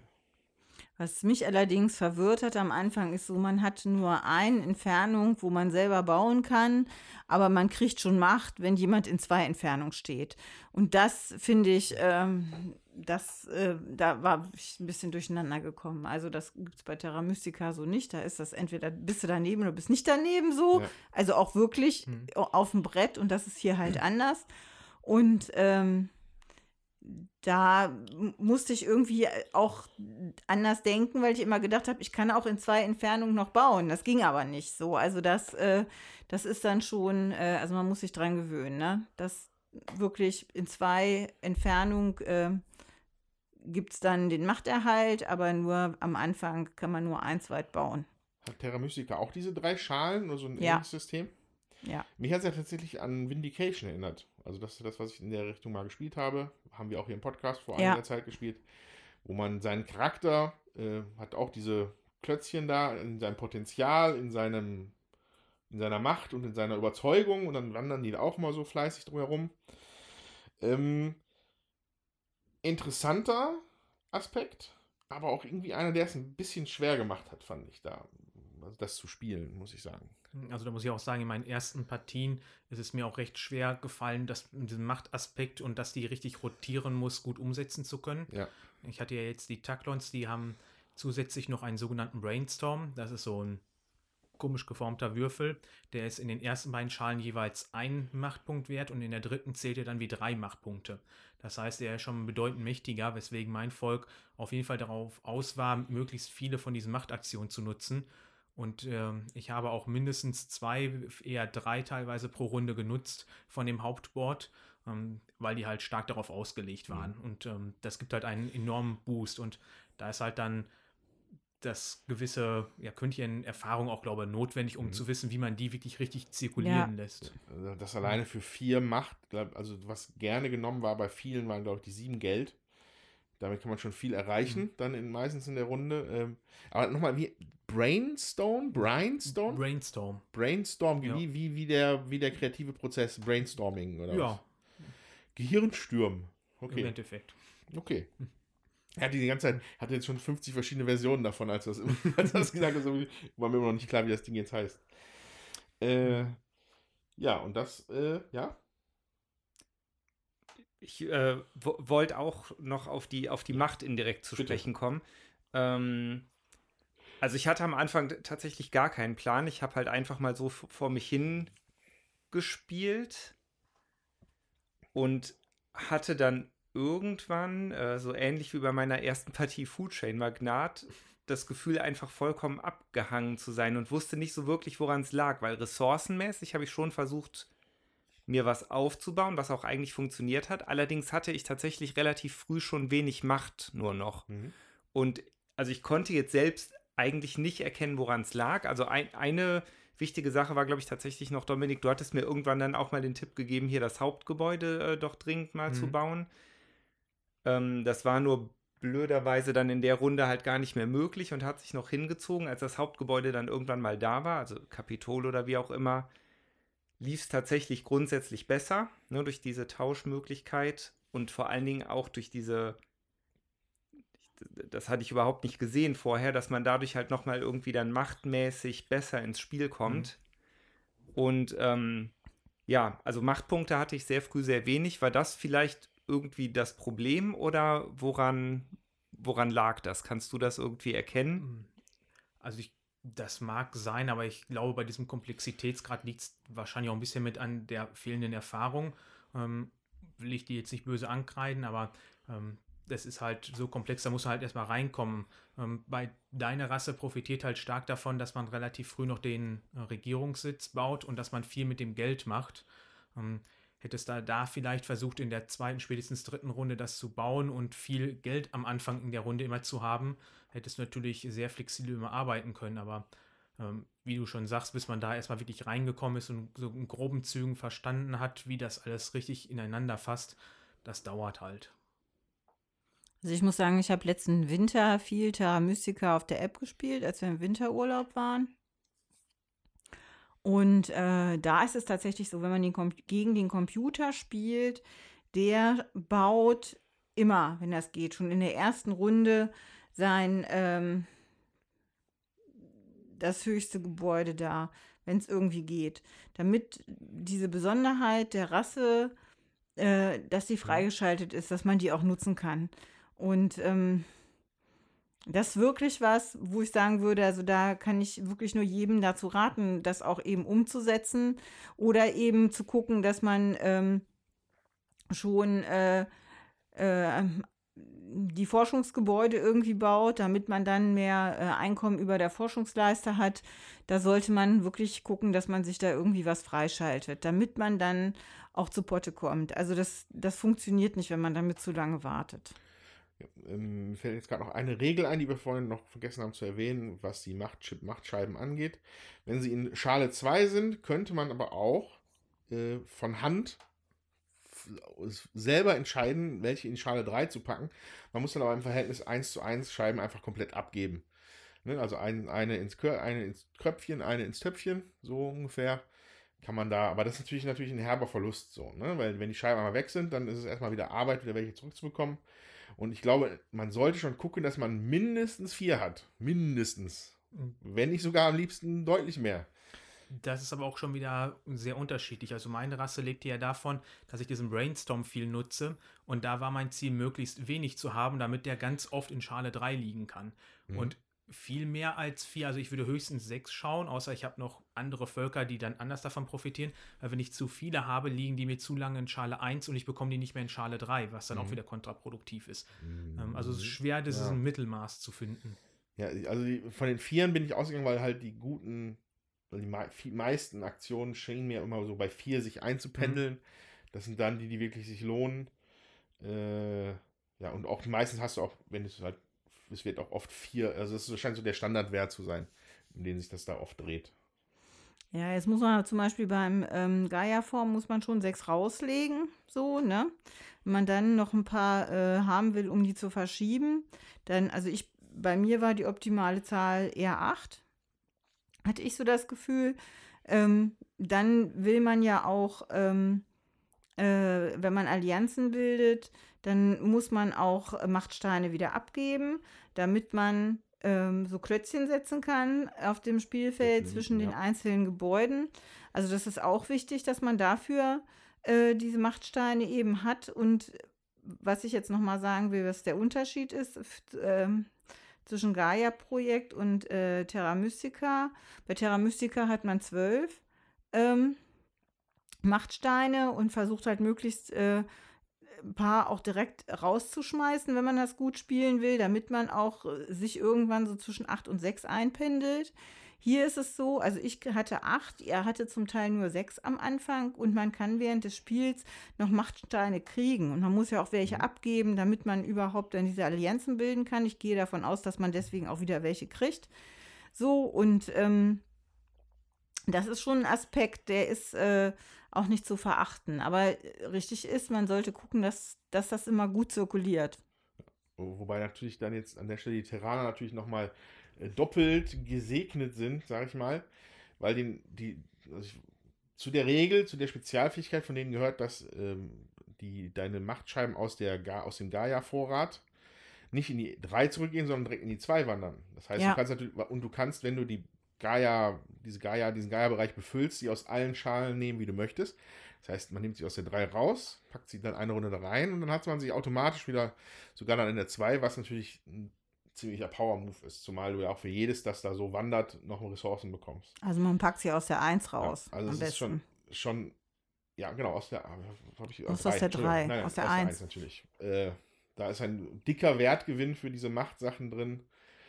Äh, ja, und Genau, und über all diese Überlegungen liegt halt da wirklich dieses, diese, dass man sich, wie, wie man sich schlau platziert, wo man was hintut, ja. was man da hintut.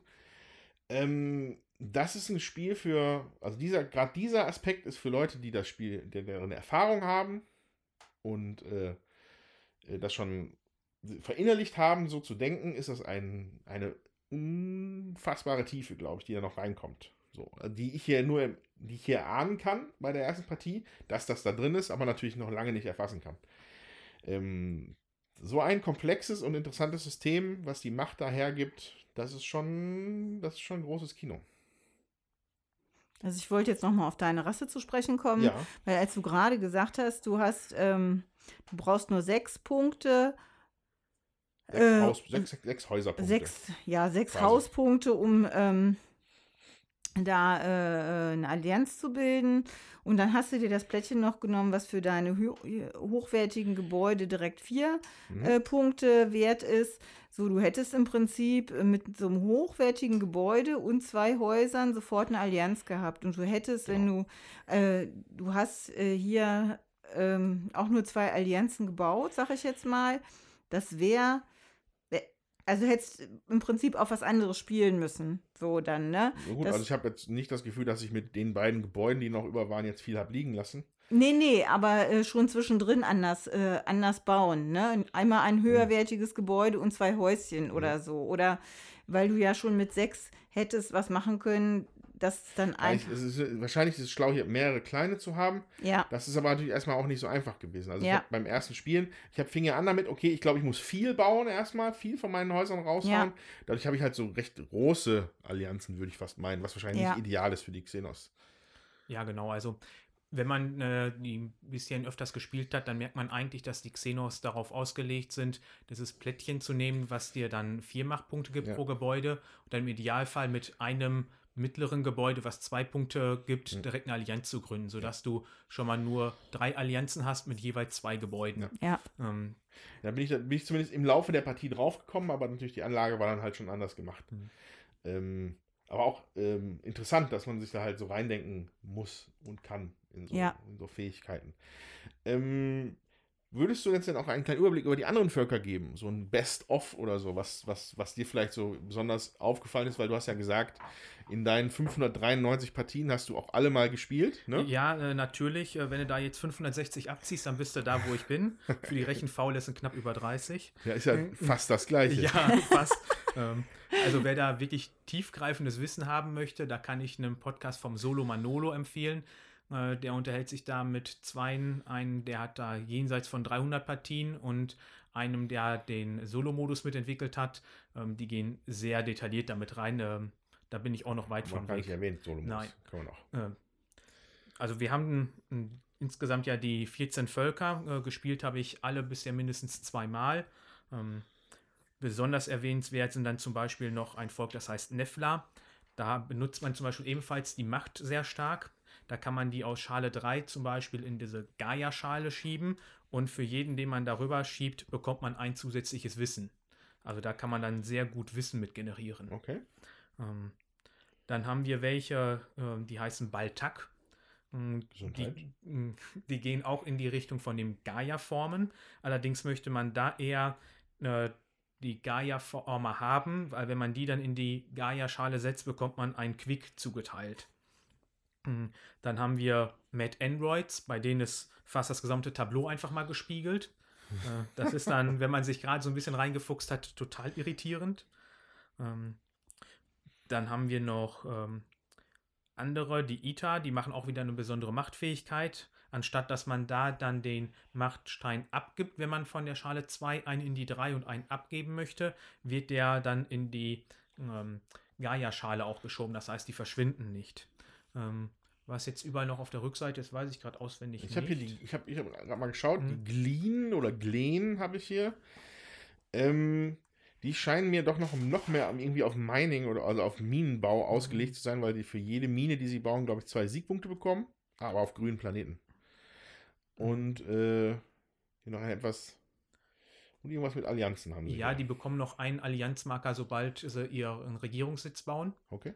Äh, Das ist noch so ein kleiner besonderer Effekt. Ähm, Kriegen einen Boost einmal von Erz, Wissen und Geld anscheinend. Mm, Dann gibt es noch eine Rasse, da weiß ich jetzt gerade leider nicht, welche das ist. Ähm, Nee, die nicht. Ähm, Da ist auf jeden Fall das Interessante, die können dann, nachdem der Regierungssitz gebaut ist, entscheiden, ob sie aus ihrer ähm, Forschungslabor das wieder downgraden zu einem Handelszentrum und dadurch dann zusätzlichen Aufstieg machen. Das heißt, die können ganz oft hin und her bauen, um dadurch richtig viele Aufstiege zu erreichen. Okay. Das ist auch noch sehr interessant. Hm. Also es sind immer nur Kleinigkeiten an den jeweiligen Völkern, die anders sind, aber ein sehr unterschiedliches Spielgefühl reinbringen. Mhm. Wenn ich jetzt, wenn ich jetzt hier gerade mal durchzähle, wir hatten ja vorhin von den von diesen äh, Planetenpräferenzen geredet, die sie haben. Wir haben, was, 14, hast du gesagt? 14, genau. Es gibt auch nur sechs Basic-Planeten. Teilen sich da Sieben. welche die Planeten? Du vergisst gerade dein Heimatplan. Ich vergesse mein. Okay, ich habe meinen eigenen vergessen. Stimmt, weil er nicht wieder auf dem Tableau drauf ist. Nee, dann ist gut. Dann, äh, äh, dann passt das. Dann geht das Ja. auf. Genau. Plus dann den grünen Gaia-Planeten. Wär, das wäre sicherlich interessant, wenn zwei Rassen auf den gleichen Farben umspielen würden. Ja, das geht ja nicht genau, weil es immer ein Tableau hat, eine Farbe. Ja, ja, das Ja, wäre das- sonst, aber äh, ich glaube, deshalb durch diesen, Modu diesen Spielplan, das wäre halt eine Katastrophe.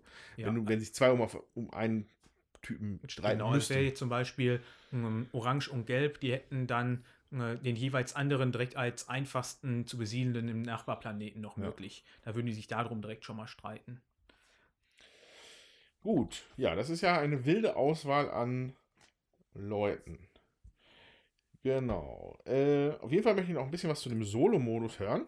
Da bist du gefragt, Dominik. Ja, sehr gerne. ähm, weil viele von deinen Partien waren Solo. Richtig. Also gut zwei Drittel würde ich schätzen, dass die davon Solo waren. Mm, Der ist von der Automa Factory äh, Mm. entwickelt worden. Mm, Er ist sehr einfach äh, zu spielen. Man deckt eine Karte liegt immer offen aus und jede Karte ist mm, geteilt in eine rechte und eine linke Seite. Von der Karte, die schon aufgedeckt ist, schaue ich mir den linken Teil an. Dann decke ich eine neue auf, lege sie daneben und schaue mir den rechten Teil an. Der rechte Teil sagt mir dann, welche Aktion ich ausführen soll und der linke sagt mir nur, in welcher Reihenfolge ich da gewisse Sachen beachten muss. Zum Beispiel, wo platziere ich jetzt eine Mine, nach welcher Reihenfolge soll ich jetzt ein Gebäude aufwerten, ähm, wo soll ich jetzt genau einen, einen Technologieaufstieg machen. Hm, Es ist wirklich schön einfach zu spielen, hm, auch sehr realistisch, dass er einen immer wieder in die Quere kommt, obwohl er gar nicht darauf ausgelegt ist zu gucken, was ist jetzt meine Präferenz. Das Einzige, worauf geachtet wird, ist, ähm, wofür gibt es beim Spiel Endepunkte. Hm, Das ist auch das Einzige. Ähm, Aber trotzdem ist er nicht leicht zu spielen. Gibt es auch, glaube ich, in fünf unterschiedlichen Schwierigkeitsstufen, Mhm. mh, die dann auch ihren eigenen Punktebereich haben, in dem sie dann immer schwanken, sodass man da, wenn man halt sich immer weiter auflevelt, auch immer gute Gegner hat. Platzieren die sich, platziert sich der Automa auch auf dem Spielbrett? Nein, das nicht. Nicht. Also und das Spielbrett braucht er nicht. Mhm. Ähm, der hat halt auch seinen Heimatplaneten und dann wird einfach immer nur geguckt, da gibt es so eine kleine Hilfekarte, was sind denn jetzt für ihn die nächst leichten terraformenden äh, Planeten. Da wird dann immer geguckt, wenn er jetzt auf einen neuen Planeten möchte, äh, möchte er natürlich auch lieber auf die, die leicht für ihn zu besiedeln sind, als die, die Okay, aber, aber das macht er schon. Das, seine Häuschen werden gesetzt. Genau, die Häuser Ah. werden schon gesetzt und ich Okay. kann auch weiterhin die passive Macht erhalten. Ja. Also für mich äh, spielt er sich eigentlich so wie ein anderer Spieler. Er platziert sich genauso mit den Gebäuden. Er kann genauso Allianzen gründen, wobei das da relativ leicht gehalten ist, äh, dass er dann so Allianzgründung, äh, da wird dann einfach die Anzahl der Gebäude gezählt oder in die Mhm. Richtung. Ist auf jeden Fall alles sehr einfach gehalten, dass der nicht ein Groß davon abhält, selber seine Strategie zu machen und dass man immer wieder rausgeworfen wird.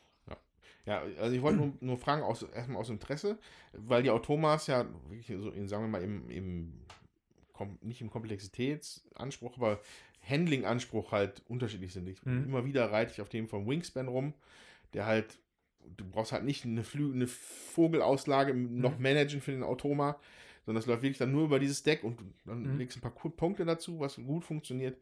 Hier ist natürlich dann dadurch, dass hier natürlich noch so ein, so ein Placement-Aspekt, so ein Area Control, ja nicht Control, aber halt so ein, so ein, so ein Spielfeld einfach mit dabei ist, Mhm. halt nochmal eine Ebene dazu, die das Ding halt dann bespielt. Ja, also man muss dann halt eben gucken, wo wird jetzt die Mine hingesetzt. Da wird auch bevorzugt da geschaut, dass es in meiner Nähe ist. Und und dann muss ich immer häufig nur gucken, wo grade ich jetzt auf. Und ähm, wenn man da ein bisschen Erfahrung drin hat, dann sieht man direkt schon, okay, hier kommen jetzt nur diese zwei Gebäude in Betracht für. Und dann gucke ich auf die Karte, okay, ich muss jetzt in dieser Reihenfolge den Plan nachschauen und dann weiß ich das direkt. Er nimmt mir auch die ganzen Machtaktionen mit weg. Er kann auch auf dem Technologieboard mit aufsteigen. Aber wie gesagt, alles sehr einfach, sodass ich in einer Solo-Runde im Regelfall zwischen 60 und 75 Minuten benötige. Mhm. Ja, schön, okay. Äh, Gott, die Hälfte schläft schon ein. Was ist los? Nee, ich gucke mir jetzt hier die Sachen an und überlege, was, was will ich denn noch sagen? So. Ähm, ich finde das schön, dass du das moderierst, weil ähm, ich finde, es ist einfach tatsächlich so komplex, dass, äh, dass es einem häufig auch schwer fällt. Also mir fällt es jetzt schwer, da äh, durchgängig auch noch äh, was Sinnvolles, Konstruktives eben zu, zu sagen. Darum geht's ja nicht. Mache ich ja auch nicht. Ähm, ja. Also Thomas hatte eben während dem Spiel eine schöne Bemerkung gemacht, wo er meinte, "Hm, die Regeln sind ja eigentlich ziemlich simpel. Also Wir haben die acht Aktionen, Hm. die Andreas eben erklärt hat, aber das Ganze, was daraus resultiert, ähm, das ist schon sehr komplex. Und das alles zu überblicken, ähm, da hatte Jutta ja auch eben zwischendrin gesagt, dass ich ein bisschen genervt war. Das war in einer Runde in ihrem letzten Zug. Das war, glaube ich, der allerletzte. Vorletzte, oder der vorletzte schon. äh, da hatte ich halt gesehen, sie hat eigentlich nur noch ein oder zwei Möglichkeiten, die zu machen. Ähm, das ist dann halt der Unterschied Erstpartie zu meinen Mhm. über 30. Da sieht man halt mit einem Blick, okay, ich kann noch diese Möglichkeiten machen. Ähm, und nach äh, dreieinhalb Stunden war dann bei mir dann wohl irgendwie die Geduld auch ein bisschen am Ende. Ja, das ist aber völlig okay, das kann ich ja gut nicht böse. nachvollziehen. Nein. Nee, habe ich auch nicht so. Ja, das ist dann halt einfach, man sieht es leichter und dann erwähnt man das. Ja, aber ich finde es einen guten Punkt. Wird er erst? Ja, ich wollte noch zu den Forschungsleisten was sagen. Ich Mhm. finde, es wird auch so komplex, weil in den Forschungsleisten ist ja auch so noch abgebildet, je nachdem, wo du hochgibst, gibt es ja auch noch einen kleinen Bonus. So äh, Einkommen oder dies oder das. Und man muss wirklich immer genau gucken mit seinen Ressourcen. Äh, wenn ich das jetzt noch machen will, wie viele Ressourcen brauche ich denn jetzt nachher? Kann ich das diese Runde noch erreichen? Bringt mir das was? Und so, man ist wirklich so. Ähm, dass man versuchen muss, aus jeder Runde das Optimum an Punkten Mhm. rauszuholen, sonst hat man keine Schnitte. Mhm. Ähm, ähm, genau, was, was ich noch sagen wollte, ähm, vielleicht so was Erwartungsmanagement angeht, also wenn man äh, so eine Box sieht mit Weltraumschiffen und Alienrassen und so, da war bei mir natürlich direkt die, eine der ersten Fragen war, wo sind denn meine Kampfschiffe? So. äh, weil das natürlich üblich ist, dass man halt auch irgendwelche Raumschiffe baut. Das kann man hier, das ist halt hier vollkommen weg. Ähm, wenn Leute sagen, dass Eclipse das euromäßige Twilight Imperium ist, ist das hier das euromäßige Eclipse. ähm, also das ist halt ein reines Euro-Game. Das muss man wirklich betonen, auch wenn es eigentlich irgendwie anders daherkommt. Bringt aber natürlich dann aber auch die gleichen Fallstricke mit, sag ich mal in Anführungsstrichen, die so ein Euro hat. Und zwar finde ich das jetzt hier flavormäßig okay, aber es haut mich jetzt nicht aus den Socken. Ja. Das Thema ist hier vollkommen egal. Ja. Also, Ja. Ähm, das ist hier drüber gesetzt, sieht nett aus, aber im Grunde, ähm, woanders wird es gerne der Pommesbudentest genannt, ähm, dem besteht das hier nicht. Also, mh, Pommesbuden-Test. ja, könnte man aus dem Spiel auch ein Pommesbudenspiel machen. Ich habe hier die Currywurst hingebaut. Ja. Also Äh, das Thema kommt hier halt so gut wie gar nicht durch. Also, dass ich hier jetzt ein Alien-Volk spiele und auf unterschiedlichen Planetenarten jetzt bin, dann es ist kein Wunder, dass der Vorgänger, nenne ich ihn mal mit Terra Mystica, ein Fantasy-Setting hat. Ähm, Ja. Das kommt da, glaube ich, genauso rum wie hier das Weltall-Setting. ja, also, ähm, also ohne dass es jetzt hier wirklich irgendwie stört oder so, ähm, ist es halt, also es passt halt. Ähm, ist aber halt nicht jetzt so was, also wenn man es ja wirklich mit sowas wie so einem Twilight Imperium vergleichen würde, ist es natürlich was ganz anderes, Mhm. auf jeden Fall. Ja, man bekriegt sich halt nicht, ne? Das ist ein, eine friedliche Koexistenz, ne? Sogar, dass man, äh, wenn man nebeneinander baut, ist es halt noch günstiger und äh, Machtverschiebungspunkte gibt es halt. Da ist einfach zu gucken, wo setze ich mich hin, aber man bekriegt sich halt nicht. Das ist schon ein deutlicher Unterschied zu äh, so Area Control oder eben auch so, äh, wo du deine, wo, wenn du sagst, wo sind meine Flugzeuge, dann will man sich auch verbreiten und sich gegenseitig platt machen oder und das ist hier halt nicht, ne? Das Einzige, wo, wo es halt wirklich, wo, wo Interaktion in, oder, oder Wettbewerb ist, ist halt wirklich nur hier unten die äh, Leiste mit den Spezialsachen, die du abholen kannst. Ja. Ja, genau. Die werden einfach abgedeckt, aber das auch nur für eine Runde. So. Ja. Äh, ja, aber da kann man halt Sachen wegmopsen. Mhm. Da, da, aber das ist dann auch noch sehr seicht. Was noch mehr sein könnte, ist natürlich, wenn man auf einen Planeten geht, den jemand anderes besiedeln wollte, wobei man hier eigentlich auch genug Auswahl hat, um auszuweichen. Ähm, was ein bisschen gemeiner ist auf der Technologieleiste, auf den obersten Reiter kann immer nur einer gehen. Hm, Das hat dann heute der Tommy geschafft, mir eins wegzunehmen, was ich für meinen ersten Schritt in der letzten Runde direkt eingeplant hatte. Der war dann halt belegt. Ähm, Aber das war es auch wirklich an direkter Interaktion, um den Gegner wirklich was wegzunehmen schon. Ja. Ja. Die Jutta hat sich einmal auf einen Planeten gesetzt, den ich gerne besiedeln wollte. Ja, so war's. Wird, wird, das, wird das Setup immer nach einer Anleitung gemacht oder das freie Spiel für Mhm. Fortgeschrittene ist, dann sucht man sich Planeten aus? Äh, nee, also wenn du das schon kennst, kannst du das auch aufbauen, wie du willst. Okay. Im Dreier- und Vierer-Spiel ist es diese Größe, bei Einser und Zweier sind es drei von den Hexfeldern weniger, sodass man sich dann auch mehr in die Quere kommt. Aber da kann man im Prinzip die so auslegen, wie es einem selber gerade passt. Ja, okay. Äh, äh, der Gedanke kam nur gerade, weil du gesagt hast, dass man sich auf Planeten setzt, die der andere haben möchte. Mhm. Äh, ja, also ich habe jetzt gerade noch schnell überflogen hier. Tommys, Hutch, Halla und meine Xenos würden sich unter Umständen bei den orangenen Planeten, hätten sie beide gerne, Mhm. weil es nur ein Schritt ist. Ähm, das kann natürlich dann auch nochmal zu unterschiedlichen Szenarien führen, je nachdem, welche Völker gewählt worden sind, vielleicht wie die Karte liegt, Mhm. Äh, mag sich das auch nochmal dann ein bisschen anders anfühlen. Genau. Äh, ja, mm, Material. Material, ja. Ich habe ja schon gesagt, es ist aus Plastik. Also mich persönlich spricht das nicht so an. Ich habe auch echt Probleme, das irgendwie zu unterscheiden. Wenn das jetzt noch das Häuschen auf dem Tableau steht, dann kann man das ja noch besser sehen, welches jetzt das höherwertige und nicht so höherwertig ist und was zu den Forschungs- und zu den anderen Häusern gehört. So, also so toll, sag ich mal, finde ich das persönlich jetzt nicht.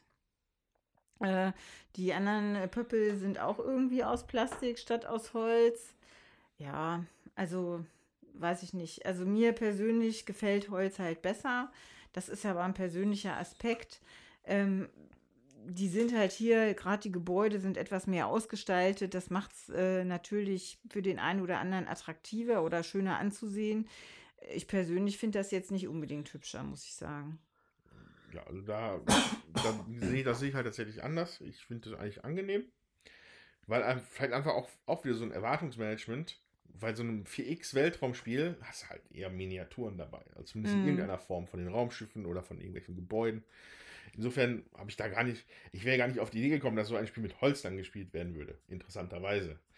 Ähm, ja, es mag auch vielleicht dann auch sehr viele verschiedene Formen sein, die es dann hier in Holz abzubilden geben würde. Was haben wir hier? Längliche Pöppelchen, flache Pöppelchen, äh, Scheiben, Häuserchen. Hm, Ich muss nochmal diese Quickwürzwürfel erwähnen. Ich finde die schön. Die gefallen mir richtig Mhm. gut. Ja, die haben was. Das ist also, ne, für, das ist quasi ein normaler Würfel aus Plastik, aus durchsichtigem grünen Plastik, der in quasi in, in ganz in acht kleinere Würfel eingeteilt worden ist und dann wurde ein Würfel rausgeknipst. Ja, Das heißt, man kann das so schön auf Eck stellen und das sieht einfach space-mäßig aus. Das gefällt mir gut. sieht aus wie ein Sofa mit einer hohen Lehne, kann man sich Wie der- draufsetzen. ke- Kennt ihr die Serie? Mein Vater ist ein Außerirdischer oder so? Oh, ich glaube, die kenne ich tatsächlich, aber Die hatte so einen Würfel, und den konnte sie aufklappen und dann hat sie mit ihrem Vater gesprochen im Weltraum. Ach, ihr seid alle. Generationsmäßig ist also- das alles nicht kompatibel hier. ist nur eine, eine sehr vage Erinnerung an Nee, vergangene nee, nee. Zeiten. Oh mein Gott. Okay, äh, ja, dann würde ich jetzt einfach mal zum Resümee läuten, auch wenn wir jetzt schon viel gesagt haben. Tommy, wie fandest du es? Ähm, also, ich glaube, dass das wirklich ein sehr, sehr gut gemachtes Spiel ist und kann mir sehr gut vorstellen, dass man sich da sehr gut äh, rein vertiefen kann.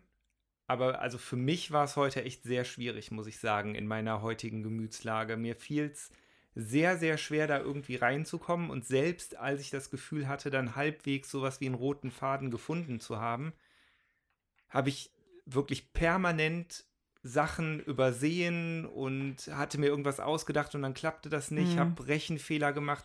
Mir fehlte völlig die Konzentration dafür, was ich eigentlich auch noch nicht mal schlimm fände, so, weil ich, ich meine, also eigentlich, ich finde es auch gar nicht schlimm, das, so ein, ein Spiel einfach so vor sich hin zu spielen, aber dafür war es mir dann ehrlich gesagt doch zu langatmig und zu zäh.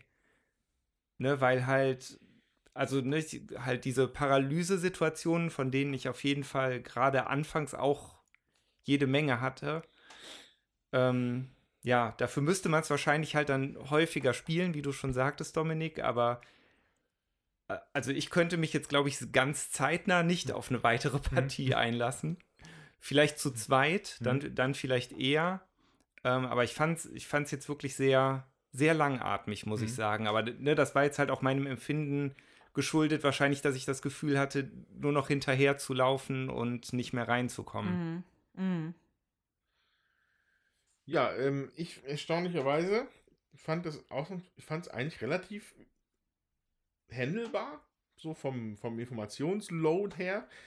Ähm, positiv ist mir dann aufgefallen, dass man, während man spielt, schon versteht, okay, da geht es in irgendwelche strategischen Tiefen. Äh, das macht mir dann Lust auf eine erneute, erneute Partie, weil ich es dann anders spielen würde. Ähm, die Downtime war aber wirklich schlimm heute, fand ich. Also, ich bin eh da, also normalerweise, also ich bin immer schnell fertig, so, das ist halt so.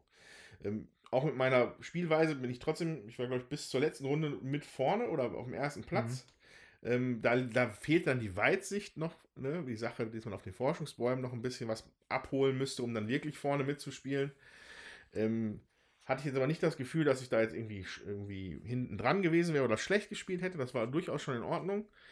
Ohne ewig zu überlegen, sondern einfach den so relativ, so wie so an so einem Faden sich da so durchzuzuppeln durch das Gewirr an Mechaniken. Und äh, hätte sicherlich Lust, das nochmal zu spielen. In einer, ich weiß, also, das, das, aber mit anderen Leuten. das hört sich jetzt Danke, böse an. danke. Aber halt, keine Ahnung, so 5-Minuten-Züge sind halt super krass, Ja. wenn man Mhm. daneben sitzt. Und das ist normal und das wird sich wahrscheinlich auch wegmitteln, wenn die Leute alle Erfahrung haben. Dann werden meine Züge vielleicht länger und eure Züge werden kürzer. Insofern wäre dann alles cool. Ähm, Downtime fiel mir hier auf, kann anfällig sein bei Grüblern, auf jeden Fall bei dem Spiel. Ähm, aber auf jeden Fall eins, wo mehr Tiefe drinsteckt als an vielen anderen. Und das sagt mir in dem Fall sehr gut zu. Also, das ist noch ein bisschen, bisschen geiler, Science-Fiction-mäßiger aufgepeppt oder vielleicht dann doch noch ein Kampfkreuzer. Dann, dann wäre es super. Dann wäre es das beste Spiel aller Zeiten. So ist es auf jeden Fall sehr, sehr gut. Ja, also von der Tiefe des Spiels, da kann man echt Partien dran spielen, finde ich, und man entdeckt immer noch was Neues. Und mir persönlich, ich hätte gerne Lust, da, da eine gelben, die du gespielt hast, äh, auszuprobieren fürs nächste Mal. Und ich finde, das macht natürlich dieses Spiel eben auch aus, dass man Lust hat, die anderen Völker auszuprobieren, zu gucken, wie, was für eine Strategie ist denn da dran und äh, wie kann ich da für mich noch irgendwie was optimieren. So, das finde ich, äh, macht viel aus. Ich spiele sowas ja gerne. Ich würde es auch nochmal spielen. Ich fand es heute auch lang. Ich konnte mich zum Schluss auch nicht mehr konzentrieren, das ist klar. Ähm, ja, ich glaube auch äh, zu zweit, zu dritt äh, ist es einfach, also, ne, ich finde, da muss man, also zu viert ist, finde ich, bei so einem Spiel dann auch schon echt ein bisschen grenzwertig. Ja, bis wie viel kann man es eigentlich spielen? Vier. Vier. Also vier ist dann schon Ja, Ende. Also alles darüber wäre auch, Mhm. glaube ich, echt Mhm. krass. Also ich bin, habe gerade mal bei BGG geguckt. Äh, Da wird als beste Spieleranzahl sogar drei bis vier angegeben. Mhm. Hm, Kann ich jetzt leider auch nicht beurteilen, weil das meine erste Partie war mit mehr als zwei Spielern. Hm, Ja, Also- aber wie fandest du es denn dann? Das ist doch Mhm. mal interessant. Ich fand es so sehr interessant zu spielen, aber ich muss auch sagen, wenn die Partie immer so lang wäre wie heute, würde ich es, glaube ich, auch nicht zu viel auf den Tisch bringen. Ja. Ich würde schon vermuten, wie ich eben schon gesagt hatte, dass es mit Erfahrung deutlich schneller gehen würde. Das hat man heute in der Runde auch schon gemerkt. Ich hatte mal nach zwei Runden von sechs auf die Uhr geguckt und da waren wir bei eineinviertel bis äh, eineinhalb Stunden schon äh, von insgesamt dreieinhalb. Also hat man auch gemerkt, dass hinten raus bei euch dann schon mehr die Erfahrung da war, um dann abschätzen zu können, was mache ich schneller. Mm, Also das ist halt nun mal so, das Spiel bietet so viel Tiefe, dass man da halt viel am Grübeln ist. Und wenn man da nicht schon mal ein bisschen die Weitsicht hat, okay, in welche Richtung gehe ich, ähm, da gibt es im Internet auch diverse L- Quacks, die dann ausgearbeitet haben, in welcher Reihenfolge man wie startet, Mhm. ob man jetzt zuerst auf den Regierungssitz geht oder ob man direkt eine Akademie baut und anschließend das Forschungs äh, erst das Forschungslabor, dann die Akademie oder ob man nur die Akademie baut und dann noch so und so viele Minen. Da gibt es Taktiken ohne Ende, die ich selber auch noch nicht kenne nach meinen knapp über 30 Partien. Also ich kann das nur von Terra Mystica sagen, dass das zu zweit echt nicht so gut ist. Mhm. Weil äh, ich glaube, da ist das Spielfeld nicht verkleinert und dann kannst du dir echt aus dem Weg gehen. Mhm. Und ich finde, ähm, da, das muss man wirklich zu dritt oder auch zu viert spielen, dann macht es erst richtig Spaß, weil du dann die Boni eben mitnehmen kannst. Mhm. Die kannst du vorher halt nicht mitnehmen. Wenn sich das Spielfeld hier natürlich verkleinert bei zwei Leuten, weiß ich nicht, ob das. Ähm, Also, du kannst ja eh nicht so weit ausweichen, dann, dann macht das wahrscheinlich auch mehr Sinn, dann ist wahrscheinlich auch eher egal. Denn ich finde, dass man äh, neben wem bauen kann, um dann eben die Machtpunkte mitzunehmen, das ist wirklich einfach wichtig, damit die Macht auch zirkuliert. Und wenn du das, äh, wenn du da in zu großem Abstand baust, dann funktioniert das nicht. Und mir gefällt das schon auch, wenn du mit mehreren Leuten bist, dass die Macht immer äh, stärker Mhm. zirkuliert. Das ist auch nötig. Also da ging es mir heute zum Beispiel so, äh, dass ich am Anfang mal versucht habe, mich da auszubreiten, wo kaum ein anderer war, sodass ich dadurch kaum Macht bekommen habe. Und als ich dann da mich quasi fertig ausgebreitet und in eine andere Ecke gegangen bin, wart ihr dann da fertig und dann habe ich kaum Macht bekommen. Also heute habe ich weniger Macht bekommen, als in einigen von den Zweierpartien oder auch in den Solopartien durch den Auto Mhm. mal bekommen habe. Okay. Also da ist die Verkleinerung schon spürbar und das macht Mhm. wirklich was aus. Und dadurch, dass das hier so modular ist, könnte man sich ja das sogar selber überlegen, ob man auf einem noch kleineren Board spielt, um sich noch mehr in die Quere zu kommen. Ja, also nur noch mal Zusatz zu meinem, mh, Feed- zu meinem Resümee. Diese, diese Machtmechanik, dieses, dieses, dieses Schalensystem mit dem durch, Durchrotieren, das ist das Schmiermittel, das das Spiel irgendwie für mich richtig äh, kohärent macht. Also das, das, das schmiegt sich so überall rein zwischen diese Mechaniken, spielt überall mit, ist ein Mechanis Mechanismus für sich selber, über den man gut nachdenken muss. Ähm, also rund um eine runde Sache, Gaia-Projekt, finde ich. Wollte ich nur noch dazu fügen. Äh, weil das wollte ich nochmal extra hervorheben. Genau. Ja, Also bei mir ist es ja auch mein derzeitiger absoluter Favorite. Ich spiele es, wenn es geht, zweimal die Woche, auch wenn es dann häufig beides mal solo ist. Hm, Aber ich finde es einfach unglaublich, diese Tiefe, die da drin steckt und die Varianz, die ich immer wieder habe. selbst wenn ich immer nur mit einem Volk spielen würde, durch die ganzen anderen Auslagen, die mal da sind, ist einfach beeindruckend. Und ich bin jetzt zum Beispiel bei dem Spiel so rangegangen, dass ich jedes Volk zweimal gespielt habe und dann erst ein neues gespielt habe, um die mal kennenzulernen und abschätzen zu können, was ist da überhaupt möglich, mhm. plus dann die ganzen anderen Varianten. Hm, also muss ich sagen, da werden noch viele Partien folgen, äh, bis ich da glaube mal sage, ist gut, reicht jetzt. Ja, ist doch schön. Also das heißt, Leute, es lohnt sich, das Geld zu investieren, wenn man das, mhm. wenn man so Spiele mag. Ja, also man muss schon Lust haben auf wirklich sehr komplexe Spiele. Hm, wenn man das jetzt zum Beispiel mit einem Great Western Trail vergleicht, das ist, glaube ich, nochmal eine spürbare Klasse darunter, was ja auch schon nicht gerade mal eben so von der Stange zu spielen ist für einige. Ähm, das ist, glaube ich, bei den Eurogames schon im deutlich oberen Bereich angesiedelt. Also ich kenne jetzt keins, was den Komplexitätsgrad wirklich hat. Ist denn der Solo-Modus da schon drin, Dominik? Der ist dabei, ja. Wie teuer ist die Box? Die wirkt erstmal nicht so riesig, aber mhm. sie ist sehr schwer. Ja, die ist sehr schwer und hat halt jede Menge Material. Ja. Ich glaube, die liegt bei 50 bis 60 Euro im Handel. Oh, ja, das ist aber also fair. ich finde es einen fairen Preis für das, was ja. mir wirklich geboten wird. Einmal durch das ganze Spielmaterial, was dabei ist. Ähm, und ja, wie gesagt, was einem da geboten wird, das ist auf jeden Fall sehr fair. Ja, wunderbar. Dann würde ich sagen, ist das Urteil gefällt. Daumen hoch für Gaia-Projekt. Zumindest beim Andreas. ich dachte, ich hatte jetzt eigentlich den Eindruck bei allen. Ja, also bei mir schon auch. Also ich würde es ja auch nochmal spielen. Wie gesagt, ich werd, wir werden das jetzt nicht anschaffen, glaube ich zumindest, weil wir Terra Mystica haben, auch mit ein paar Erweiterungen. Und das ist mir dann einfach zu viel doppelt gemoppelt. Gut. Ja, ihr Lieben, wir hören immer gerne eure Kommentare. Also wir freuen uns auf jeden Fall immer, auch eure Kommentare zu lesen.